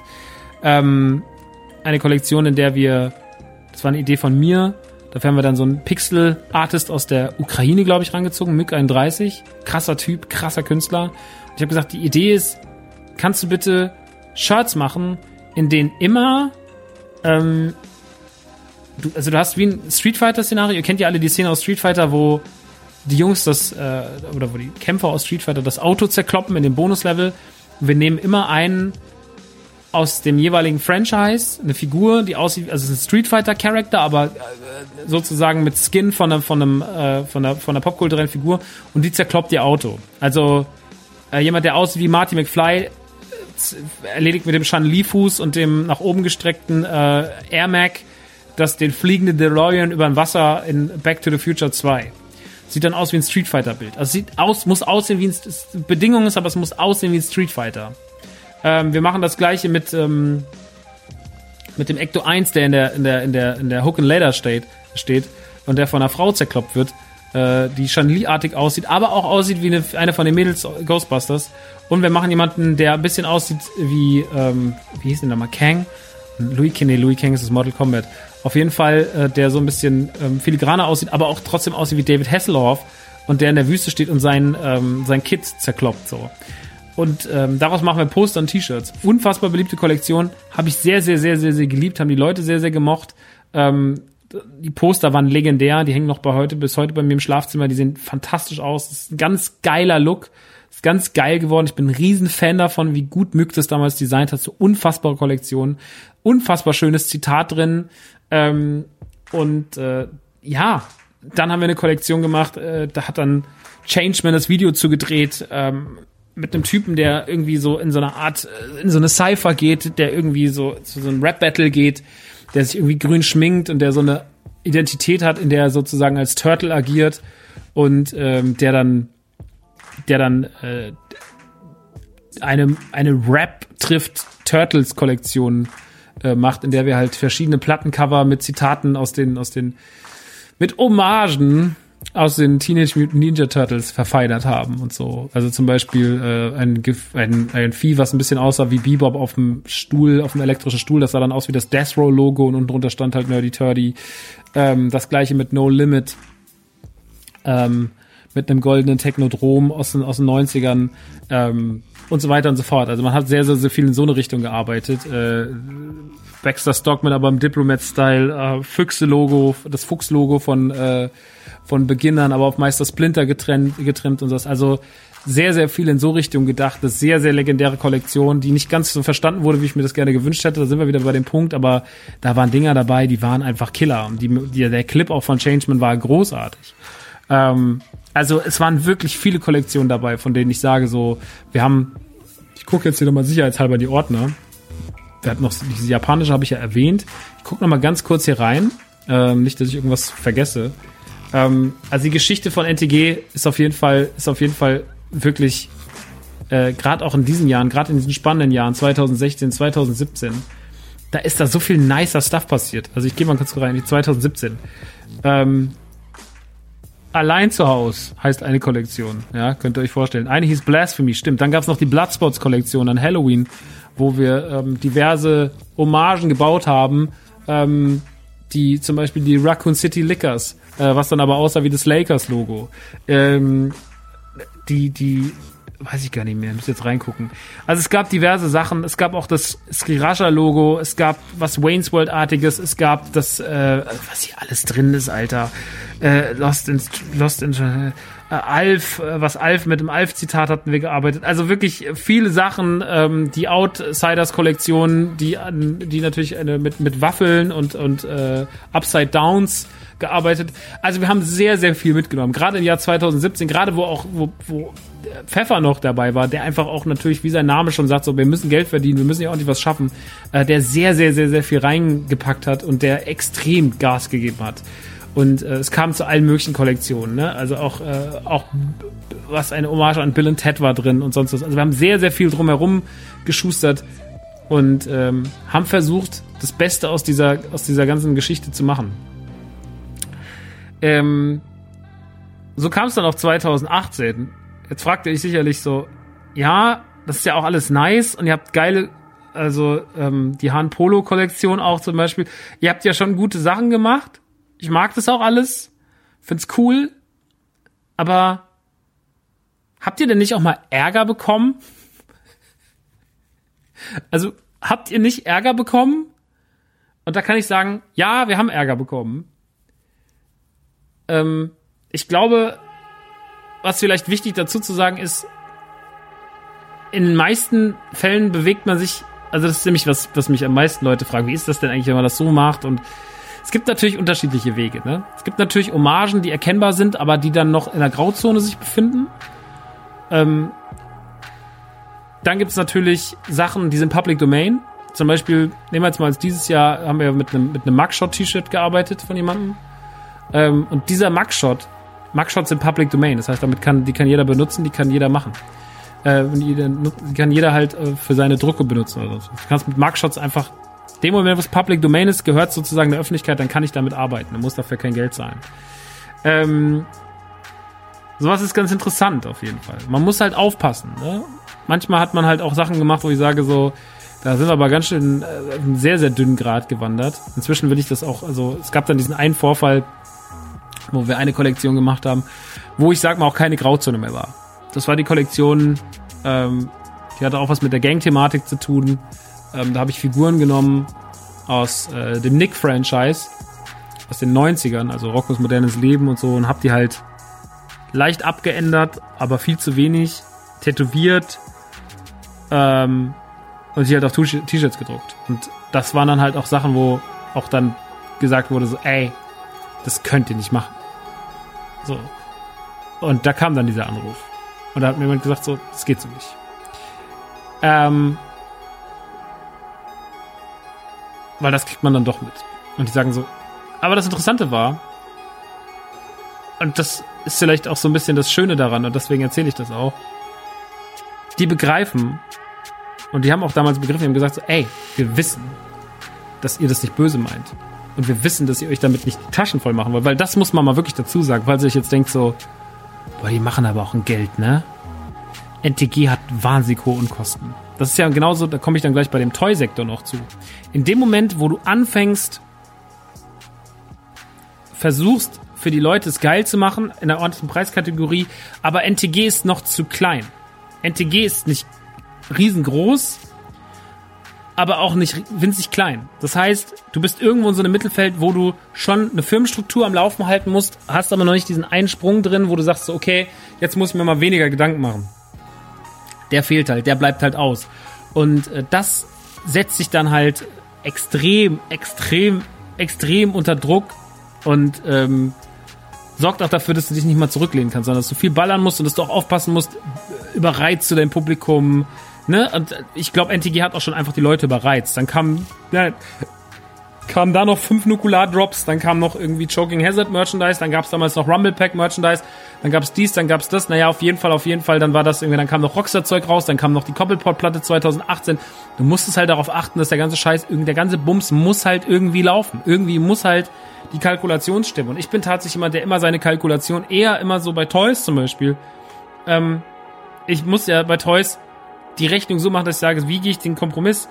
Die, der, der vorgeschlagene Preis für Artikel für einen Funko Pop ist der vorgeschlagene Preis bei Heo 17,90. Das ist natürlich Quatsch, weil wenn ich jetzt auf EMP gehe oder sowas, dann ähm, ist es natürlich nicht so, dass die eine Funko von denen 17,90 kostet, sondern die kosten halt 14,99, 12,99, so je nachdem, was man für ein, für ein Funko kriegt.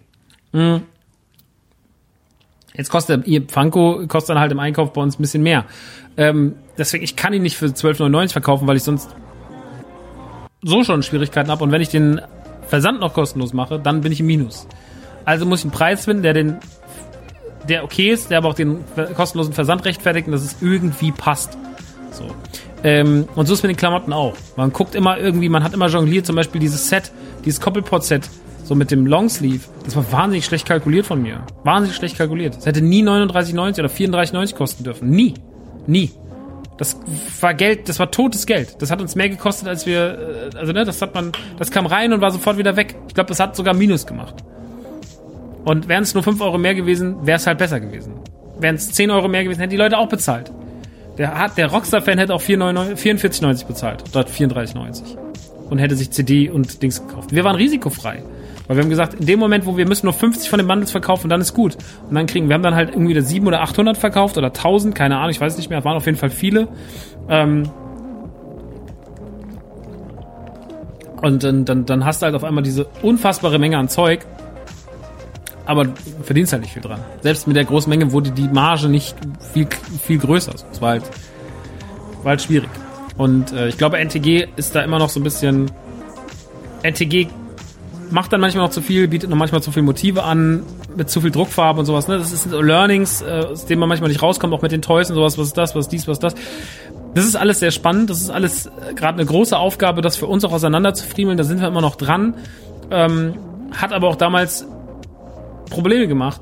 Und ähm, wo kam ich da hin? Genau, wie ich diese Geschichte erzählt habe mit Nickelodeon. Naja, also die sehen das ja und sehen ja auch so, dass die Margen und sonst irgendwas jetzt nicht mega. Also das heißt, keiner sitzt, der sich wahnsinnig bereichert.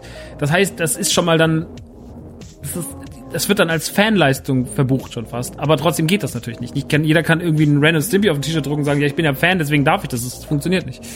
Ähm, und so war das damals ein riesengroßes Problem. Ähm, da muss man sagen, Nickelodeon hätte anders reagieren können. War wahnsinnig cool. Wahnsinnig netter Verein, wahnsinnig liebe Leute. Ähm, es sollte eigentlich daraus dann sogar mehr entstehen. Es war ein sehr, sehr äh, führendes Sprechen. Man hatte dann sich auf eine, man hatte das sich dann geeinigt, man hatte einen Weg gefunden, darauf muss ich jetzt nicht im Detail gehen, aber das war alles irgendwie sehr, sehr, ähm, sehr, sehr, sehr cool von denen. Und es ist uns nicht so um die Ohren geflogen, wie es hätte uns bei anderen Firmen um die Ohren fliegen können, wenn die sowas, wenn die sowas mitbekommen hätten. Das muss man wirklich sagen, das war sehr, sehr, sehr, sehr nett. Das muss man wirklich sehr sagen. Ich hätte sehr, sehr gerne noch weiter mit denen gearbeitet, auf größerem, weil das stand dann sogar im Raum. Aber leider ist dann durch den Ausstieg von Pfeffer, der dann Ende 2018 die Firma verlassen hat, aufgrund äh, diverser Ereignisse ähm, ist das dann so ein bisschen eingeschlafen und der Kontakt dahin auch leider abgebrochen. Und weil es da auch irgendwie Unregelmäßigkeiten im Release-Plan gab und bei denen und äh, das hätte eigentlich mit was zusammengehangen. Naja, sehr schade gewesen, sehr, sehr, sehr schade gewesen. War aber natürlich auch eine Rüge an NTG. Ne? War so, so, ihr habt euch jetzt immer hier, habt euch vielen Grauzonen bewegt, das war keine Grauzone mehr. Ähm, ein, zwei andere Sachen waren es sicherlich auch nicht mehr, das muss man auch einfach sagen. Ähm, Jetzt muss man sich was überlegen, wie man weitermacht. Und dadurch kam so ein bisschen so eine Angst mit rein. Ne? Wie, wie verfährt man jetzt weiter? Weil was ist richtig, was ist falsch? Ähm, seitdem gibt's bessere Absprachen. Seitdem gibt's äh, informiert man sich mehr, man macht noch mehr. Ähm, und das wird einem wahrscheinlich so schnell nicht mehr passieren. Ähm, trotzdem hat das irgendwie so einen Knick dann reingebracht und hat einen noch so ein bisschen so, nachdem man halt irgendwie alle möglichen Lizenzen irgendwie mit angerissen hatte, war das halt irgendwie ein Problem. Und äh, hat dann auch dazu geführt, dass 2018, äh, 2019, meine ich, äh, ein echt schwieriges Jahr für NTG war.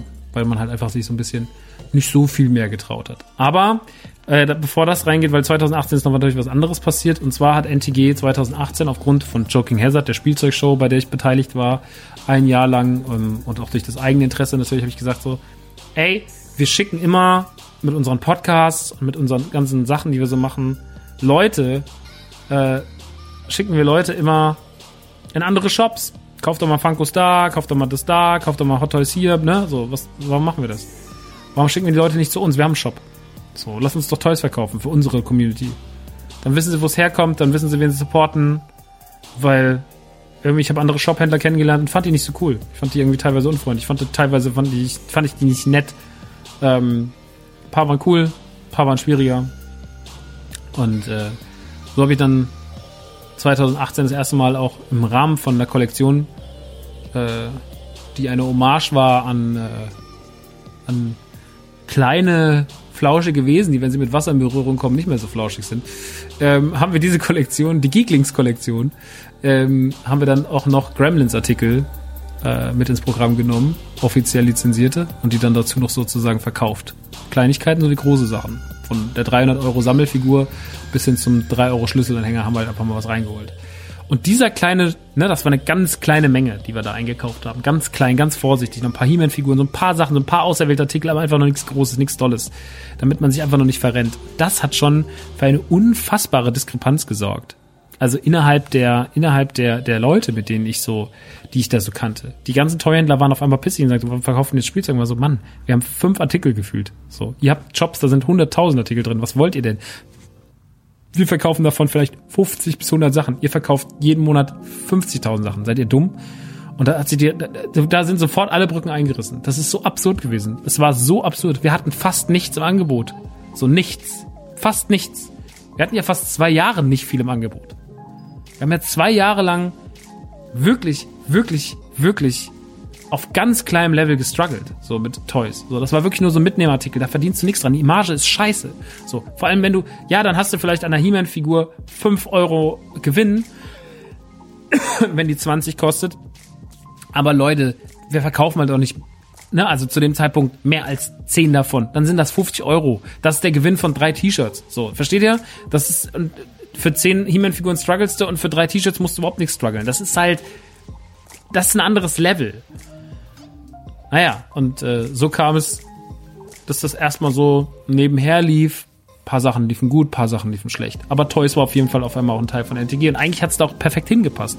Aber unsere Leute waren noch nicht da bereit für. Die waren noch so ein bisschen so, jo, was soll ich denn jetzt hier und äh, Toys und was sind das jetzt und sowas. Und teilweise waren die Artikel da noch nicht fresh, ne? Dann kommen halt irgendwelche, ein paar Funkos nimmt man da mal mit oder sowas, aber ein paar Sachen waren halt auch irgendwie schon ein halbes Jahr alt.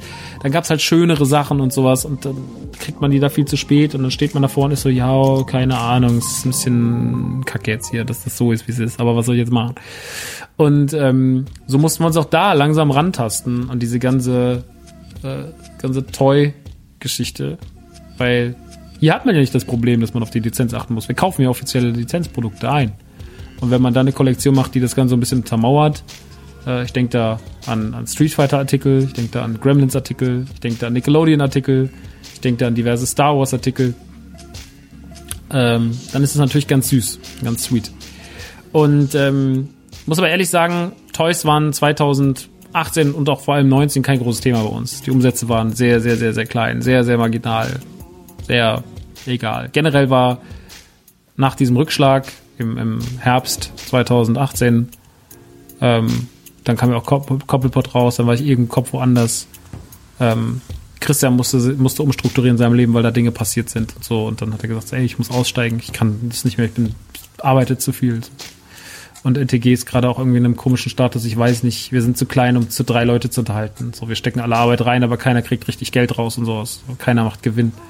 Ähm, guck dir zu zweit danach. Und 2019 war dann halt eingeschlafen. So, weil natürlich, wir konnten keine richtigen Kampagnen angehen. Äh, wir konnten Ähm, wir konnten nicht so richtig viel machen mit, ähm, ja, wir waren immer noch so ein bisschen, so ein bisschen in so einem halbmutigen Zustand. Wir haben ein bisschen Merchandise gemacht, wir haben ein bisschen Rockstar-Zeug verkauft, wir haben ein paar Artprints gemacht, wir haben auch zwei, drei schöne Kollektionen gemacht. Aber wir sind dann immer mehr auf das Thema Pre-Orders gegangen, weil wir halt gemerkt haben, so, ey, diese Pre-Order-Geschichte, die ist halt für uns relativ risikofrei. Wir produzieren diese Ware auf Anfrage. Ganz entspannt. Auf ganz entspannt machen wir das mal. Und ähm, das ist natürlich auch ein Modell, was natürlich eine kleine Firma wie uns gut unterhält. Ne? Wenn wir halt Motive haben, wo du dann so auf eine geringe Menge kommen musst. Aber auch da musst du halt wissen, so wie viele Motive machst du, wie viele Farben benutzt du. Ähm, weil du musst immer, damit es sich für dich rentiert, du musst 50 machen. Also du musst immer 50 T-Shirts mindestens oder du musst auf 50 Drucke kommen. Ob diese 50 Drucke sich darauf äh, beschränken, dass du ähm, ein, ein Hoodie, dass dieser Hoodie äh, jetzt Ne, also du machst 10 Hoodies, machst äh, 10 T-Shirts in Blau, machst 10 T-Shirts in Schwarz, machst äh, drei Longsleeves. Das ist den Leuten scheißegal, aber du musst auf 50 Drucke kommen. Am Ende müssen es 50 sein. Die Gesamtzahl muss 50 sein. Wenn die nicht voll ist, dann musst du sie auffüllen selber. Ne? Du musst dann, du musst die 50 nehmen. Ähm, und das ist natürlich ein Modell, was funktioniert, aber was auch nicht immer funktioniert. Und Limitierung hat natürlich das, das Problem, oder hat natürlich den Anreiz der Limitierung, aber sie hat auch das Problem, wenn die Leute einen Artikel nicht mögen, dann ist halt produziert. Ne? Dann hast du halt vielleicht ein T-Shirt, davon gibt's dann 70, aber die Leute hast vielleicht nur 20 oder 30 verkauft und Leuten ist halt scheißegal. Und ähm, das, diese Erfahrung mussten wir im Positiven wie im Negativen einfach auch 2000, äh, 2019 machen. Andreas und ich waren zu zweit wir hatten vielleicht ein paar Leute, die uns geholfen haben. Wir hatten ab und zu mal einen Designer, der da war, aber wir waren zu zweit. Wir hatten einen kleinen Raum und alles war chaotisch. Alles war chaotisch. Unser Spielzeugregal war ein halbes Kallax. So. Und da stand auch nicht, das stand auch nicht voll. Das war einfach nur ein bisschen Kram. Ähm, unsere Klamotten, paar Sachen liefen gut. Die Nukular 5 Jahre Kollektion lief sehr, sehr gut. Ein paar andere Sachen liefen aber gar nicht gut. Unsere Weihnachtskollektion lief nicht so doll. Warum? Weil sie zwischen Tür und Angel entstanden ist, weil uns eingefallen ist, oh, wir brauchen eine Weihnachtskollektion. Und ähm, so kam es, dass wir uns auch Really Talk, dann hat man sich halt auch einfach nichts ausgezahlt, auch nicht an Weihnachten. Das war dann halt einfach so. Da musste man einfach, wir mussten dann so, ja, wir müssen gucken, wie wir dann erstmal das und das noch im Januar bezahlen können und so. Weil da ist noch eine Rechnung offen und da ist noch das. Das müssen wir erstmal hinkriegen.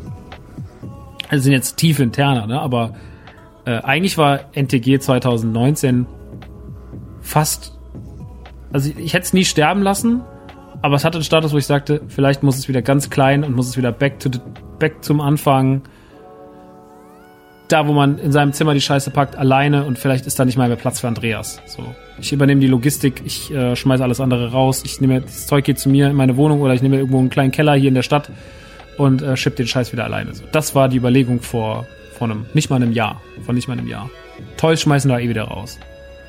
Dann ging 2019, 2020 los und 2020 war, und ich saß Anfang 2020 so nah und sagst, okay, Du hast zwei Optionen. Die eine Option ist, du lässt es halt einschlafen und lässt es ganz klein werden und guckst halt, lagerst es soweit du kannst aus, lässt es vielleicht sogar eine ganz andere Person machen und äh, gibst, verabschiedest dich im Gedanken komplett davon. Oder du machst den Laden nochmal richtig geil. Weil ihr könnt's eigentlich. Ihr habt eine geile Base. Euch gibt's seit, uns gibt's fast zehn Jahre, habe ich gedacht. Fast zehn Jahre ist der Laden da. So, warum machen wir nicht mehr? So, wir haben doch die Strukturen, wir haben doch Fotografen, wir haben doch geile Designer, wir haben doch die Möglichkeit, wir haben doch guten Kontakt zu unseren Druckfirmen. Wir haben uns zehn Jahre, habe ich was aufgebaut. So, seit Andi ist seit drei Jahren dabei, vier Jahren dabei fünf Jahre jetzt was dabei. Aber am Anfang, ich habe die fünf Jahre, egal ob aus dem, aus dem, aus dem Zimmer rausgeschippt, ins Auto eingeladen, so, aber das war doch alles, das ist doch alles geil. Das ist doch auch geil. Das ist auch eine geile Geschichte am Ende des Tages. Ich könnte die Geschichte erzählen, die heute hier super runtergebrochen. Wir können uns hinsetzen, ich kann euch die zehn Stunden erzählen. So, ich kann euch zehntausend Anekdoten erzählen von witzigen und lustigen und kleinen dummen Sachen, die passiert sind in der ganzen Zeit. Vor über allein schon über die ganze Kollektion lässt sich ja noch Stunden reden. Ich reiß hier alles nur irgendwie an, damit wir halt irgendwie durch das Thema durchkommen. Aber ich möchte den Laden nicht sterben lassen. Ich möchte nicht, dass NTG das, dass es irgendwie so eins von diesen toten Labels wird, weil NTG hat einfach zu viel Potenzial. NTG macht den Scheiß mit Herz, so. Und äh, ob man das jetzt gut findet oder nicht, ähm, aber alles, was wir bei NTG tun, das geht sehr, sehr stark von mir aus. Ne? So, also die Ideen, äh, die Zusammenarbeit mit den, mit den äh, Designern und so weiter und so fort. Und äh, wir brauchen ein neues NTG. Wir brauchen 2020 ein neues NTG. Und so kam es auch noch, dass dann meine Mutter ihren Job verloren hatte. Und dann habe ich gesagt, ich würde auch ganz gerne meine Mutter einstellen. So, weil sie muss ihren Laden zumachen. Sie hat jetzt keine anderen Optionen mehr. Und meine Mama muss, ich muss meine Mama abfedern. So irgendwie habe ich das, fühle mich dazu verpflichtet. Und äh, so kam es, dass ich meine Mutter bei mir eingestellt habe. Ähm, oder anstellen wollte. Und natürlich dafür brauche ich aber auch Umsatz. Ne? Wenn du halt, wenn dein Laden halt irgendwie ähm, nicht mal fünfstellig im Monat macht, wie willst du dann Miete bezahlen? Wie willst du dann irgendwie Unkosten bezahlen? Wie willst du deine Fixkosten handeln? So, du musst ja, du kannst, wie willst du dann noch jemanden einstellen? Das geht ja nicht so. Du musst ja irgendwie, du musst ja gucken, dass du irgendwie, dass du da gerade dein Einkommen regulierst. Und äh, damit bin ich dann da dran. Und dann habe ich alle Designer kontaktiert, habe gesagt, ich will wieder so und so arbeiten, ich möchte das und das machen, ich möchte, ich will es einfach wieder, ich will es einfach wieder hochziehen. Und ähm, es wäre natürlich schöner, wenn ich jetzt dastehen würde und würde sagen, so guckt ihr, so habt ihr dieses Jahr, und jetzt sind wir, jetzt hängen wir im na gut, im Snipes hängen will ich nicht, aber jetzt äh, haben wir unser Zeug auch beim 43,5 und beim Overkill äh, im, im Store und äh, wir arbeiten mit Beasten und wir haben jetzt hier eine offizielle Kollabo mit Disney und äh, und und Capcom und keine Ahnung. So natürlich wäre das irgendwie schöner, wenn ich diese Geschichte erzählen könnte. Die kann ich noch nicht erzählen, aber zumindest kann ich eins sagen: NTG hat 2020 geschafft, wirklich nochmal sich sich sehr sehr gerade auf die Beine zu stellen der Toy-Sektor, den ich zumachen wollte, ist inzwischen ein essentieller Teil bei uns. Nicht, weil wir damit so unfassbar viel Kohle machen, sondern weil ich einfach auch mich verpflichtet fühle, meine Leute mit guten Toys zu versorgen. Nicht mit allem, was sie, nicht alles, was man, was, was es gibt, sondern mit auserwählten geilen Toys, auf die ich Bock hab. So. Und den Leuten zu sagen, das ist cooler Stuff. Ich will den Leuten coole Klamotten anziehen. Ich will ihnen coole Toys in die Bude stellen. Ich will ihnen geile Mucke um die Ohren hauen. Ich will ihnen geile Potties um die Ohren hauen. Ich will die Leute ich will mit ihnen geile Twitch-Streams haben. Ich will mit ihnen im Discord diskutieren und mich auch streiten und mich auch mit ihnen, mit ihnen, mit ihnen lieben und ihnen hassen. Ich will einfach so das komplette emotionale Paket. Ich möchte im Leben von diesen Menschen präsent sein. In Form von Kleidung, gehörtem, Toys im Regal, Meinung und so fort. Also ich will einfach irgendwie für die Leute da sein und für die Leute das sein, was für mich andere Künstler irgendwie nie so richtig waren. Und da gehört NTG halt dazu. Und ähm, das war das Ziel und ich glaube 2020 war zumindest wieder ein sehr, sehr, sehr, sehr guter Weg, um sich wieder neu auf die Beine zu stellen. Wir haben nicht nur meine Mutter angestellt inzwischen, sondern wir haben auch noch äh, einen Kumpel von mir, einen Designer, mit reingeholt. Wir stellen jetzt äh, Jessie ein ab November. Das ist die Dame, die Stimme von Computer, die aus dem Comedy Comeback kennt. Also wir sind, wir sind mittendrin und wir haben richtig, richtig krank Bock, dass es weitergeht. Wir planen coole Kollektion, wir arbeiten mit geilen Designern zusammen, wir haben wieder viel mehr Ideen, wir haben einen guten Blick aufs Zeitgeschehen, wir gucken, wir, ne, also man versucht sich einfach geiler aufzustellen, wir räumen gerade alles auf, so die Lager sind jetzt einfach, es ist einfach ein ganz anderer Vibe da, so. Dieses unorganisierte, chaotische, guck dir das Büro und das Lager mal vor, vor einem Jahr an und guckst dir jetzt an, so. Allein da wirst du halt schon feststellen, so, okay, krass, da sind Strukturen, so. Wir wollen aus dem Büro raus, wo wir jetzt aktuell drin sind, wir wollen uns vergrößern, ähm, wir wollen einfach vielleicht sogar einen kleinen Store dann da reinmachen, wo das nächste Lager ist. Und wir verstehen, wir wollen einfach, ich will das nicht aufgeben, weil das geht, das geht nicht. Für mich aufgeben in der Hinsicht überhaupt keine Option. NTG ist pure Liebe zur Popkultur. NTG ist komplett mein Kopf auf Klamotten und Co. gepresst. NTG ist einfach für eine ganz kleine Gruppe von Leuten ein ganz, ganz wichtiges Label. Und ähm, da sollen sie dann auch alles bekommen. Da sollen sie, für Leute ist es wichtig, bei NTG Toys zu kaufen. Egal, ob sie zwei Euro teurer sind als bei Amazon. Aber hier werden sie einfach, hier ist ein anderer Vibe dahinter. Du kaufst das Ganze, du kaufst die ganze Idee dahinter noch mit. So. Das ist vielleicht bei Toys nicht so geil oder bei Toys austauschbarer als jetzt bei zum Beispiel Klamotten, aber trotzdem ist es mir so bei allen Bereichen so, die Leute sollen sich gut und fair behandelt fühlen, die sollen einen guten Service bekommen, die sollen nicht abgefuckt werden und äh, auch wenn mal irgendwie, und der Chef schreibt auch mal zurück und manchmal schreibt der Chef auch so ein bisschen so, hä, was denn jetzt, weil er keine Emojis benutzt. Aber am Ende des Tages soll NTG halt sich, man soll sich halt geil fühlen mit LTG, mit, mit LTG, mit LTE. Fühlt euch gut mit LTE, mit NTG. Das ist halt irgendwie wichtig.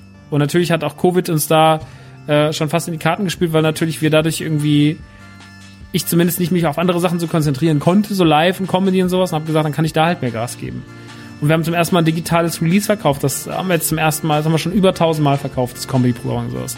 Wir können das alles. Wir können noch viel mehr. Wir stehen noch ganz am Anfang immer. Nach zehn Jahren stehen wir immer noch am Anfang. Aber die Vision wird immer klarer. Und ich habe mega, mega Bock damit weiterzumachen. Wir sind immer noch klein. Wir haben noch nicht viel Geld. So, aber wir haben richtig, richtig die Böcke. Und das ist, glaube ich, sehr, sehr, sehr, sehr wichtig. Und das macht sehr, sehr viel Spaß. Und deswegen ey, das ist einfach, ähm, das ist einfach großer Fun und NTG ist so ein krasses Herzprojekt und deswegen Wenn ihr vielleicht manchmal denkt, so, jetzt hat er wieder ein Spielzeug beworben, der will ja nur Kohle machen, sowas. Denkt immer daran, viel Geld mache ich damit nicht. Beziehungsweise, ich mache damit fast gar kein Geld. So, das, was ich mir, wenn, wenn ihr wüsstet, was ich mir im Jahr rausnehme an NTG, ne? Da würdet ihr sagen, so, gemessen an dem Arbeitsaufwand ist aber nicht so viel, ne? Das ist aber sehr, sehr wenig sogar. So, das ist nicht mal, also das ist nicht fünfstellig, was ich mir da im Jahr rausnehme. Aber ich mach's einfach, weil ich Bock drauf habe. Und weil ich irgendwann die Hoffnung habe, dass es größer wird. Und größer wird's halt nur, wenn man es Leuten empfiehlt, wenn Leute merken, dass es geil ist, wenn man sich vergrößert und so weiter und so fort. Dann wird's nice. Und das ist sehr, sehr, sehr, sehr, sehr, sehr wichtig. Das ist bei NTG sehr, sehr, sehr, sehr wichtig. Und das macht mir sehr, sehr, sehr, sehr viel Freude. Und ähm, deswegen mache ich das alles auch gerne ohne Kohle oder mit wenig Kohle. So, das mache ich einfach alles gerne für die Leute, weil es mir Spaß macht und weil es mir einfach eine unfassbare Freude macht, geile Toys auszupacken, ins Lager zu fahren, äh, sich den ganzen Scheiß anzugucken. Mir, dann dann bestelle ich mir meistens ja auch noch mal eine Kopie mit. Dann ist das geil, das zu fotografieren. Dann ist es geil, den Wareneingang zu machen bei NTG, den Kram auf den Instagram-Channel zu, spielen, zu stellen. So, es macht einfach so viel Spaß. Es macht einfach so viel Spaß. Und der Spaß ist immer noch da. Der Spaß ist 2020 sogar so groß. Er war fast noch nie so groß. Und der Fokus ist auch so, das ist halt die Hoffnung, die ich habe.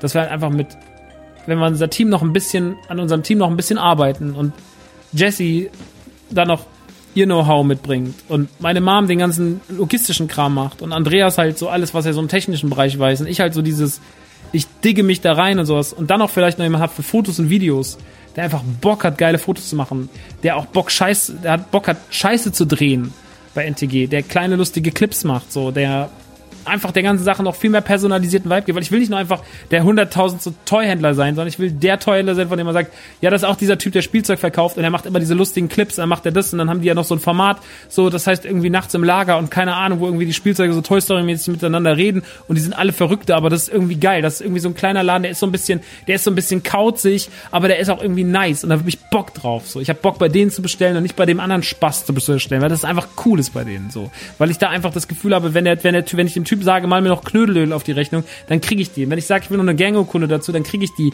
Wenn ich dem Typen eine E-Mail schreibe, dann antwortet er mir leicht lustig, patzig zurück, sagt irgendwie so, junger Padawan, du musst dich gedulden in deinem, deinem Vorhaben, bla bla bla. Aber es ist halt einfach nicht alles so dieses so, danke, dass du bei uns bestellt hast. So. Vielleicht dauert es auch mal zwei Tage länger im Versand. Aber das ist geil, das ist die Experience. Die Experience ist, dass es halt nicht professionell ist, aber dass es von Nerds betrieben ist, die die gleiche Scheiße machen, die gleiche Scheiße lieben, fressen und atmen wie ihr. So, die einfach da sitzen und sagen so, ich hab Bock auf geilen Stuff und der Typ, ey, Alter, ich bin 100 Prozent, ich bin 100 Prozent, bin ich halt dieser ganze Konsumscheiß. Das mag eine positive Eigenschaft sein, das mag auch bestimmt eine riesige negative Eigenschaft sein, aber es ist auf jeden Fall eine Eigenschaft, die dem Laden seine Credibility verleiht. So, dass ich die Scheiße liebe, dass ich nicht drauf gucke und sag so, hahaha, wie kann ich den Leuten nochmal das Geld aus der Tasche ziehen, sondern sage, wie kann ich was machen, was Leute wie ich geil finden würden. Das ist die ganze Passion dahinter. So, und wenn ich damit irgendwann mir doch mal ein Haus bauen kann, dann habe ich mir das ganz ehrlich verdient. Nicht, weil ich gesagt habe, da habe ich aber alle mal ausgenommen, sondern das ist einfach ehrlicher Credit, Alter. Aber bis dahin muss noch sehr, sehr viel, da muss noch, da müssen noch einige Funko Pops verkauft werden, Leute. Und unsere Mengen sind klein. Aber ich wage trotzdem mehr. Wir haben, wir haben letztes Jahr Spielzeug eingekauft für 5.000. Ich glaube, dieses Jahr schon für 20.000. Versteht ihr? Wahrscheinlich sind es nächstes Jahr 40 oder 50.000. Aber ich mache das halt so. Einfach, ich will einfach, dass es läuft. Ich will einfach, dass der Laden nice ist, dass ihr happy seid und dass ihr geilen Stuff bekommt und dass es einfach irgendwie cool ist. Und wir werden das nach und nach verbessern. Wir werden noch mehr dran sitzen. Wir werden immer mehr dahin in die Richtung arbeiten. Das machen, das machen, das machen. Wir werden die Kollektion verfeinern. Wir werden mehr Videoleute dazu holen. Wir werden mehr Leute mit Fotos dazu holen und so weiter und so fort. Aber NTG ist Community. NTG ist ein großer Gedanke. NTG ist ein Ziel, ein Spaß. Und das ist am Endeffekt das Ding. Und ich glaube, 2020 ist es fast so gut definiert wie noch nie.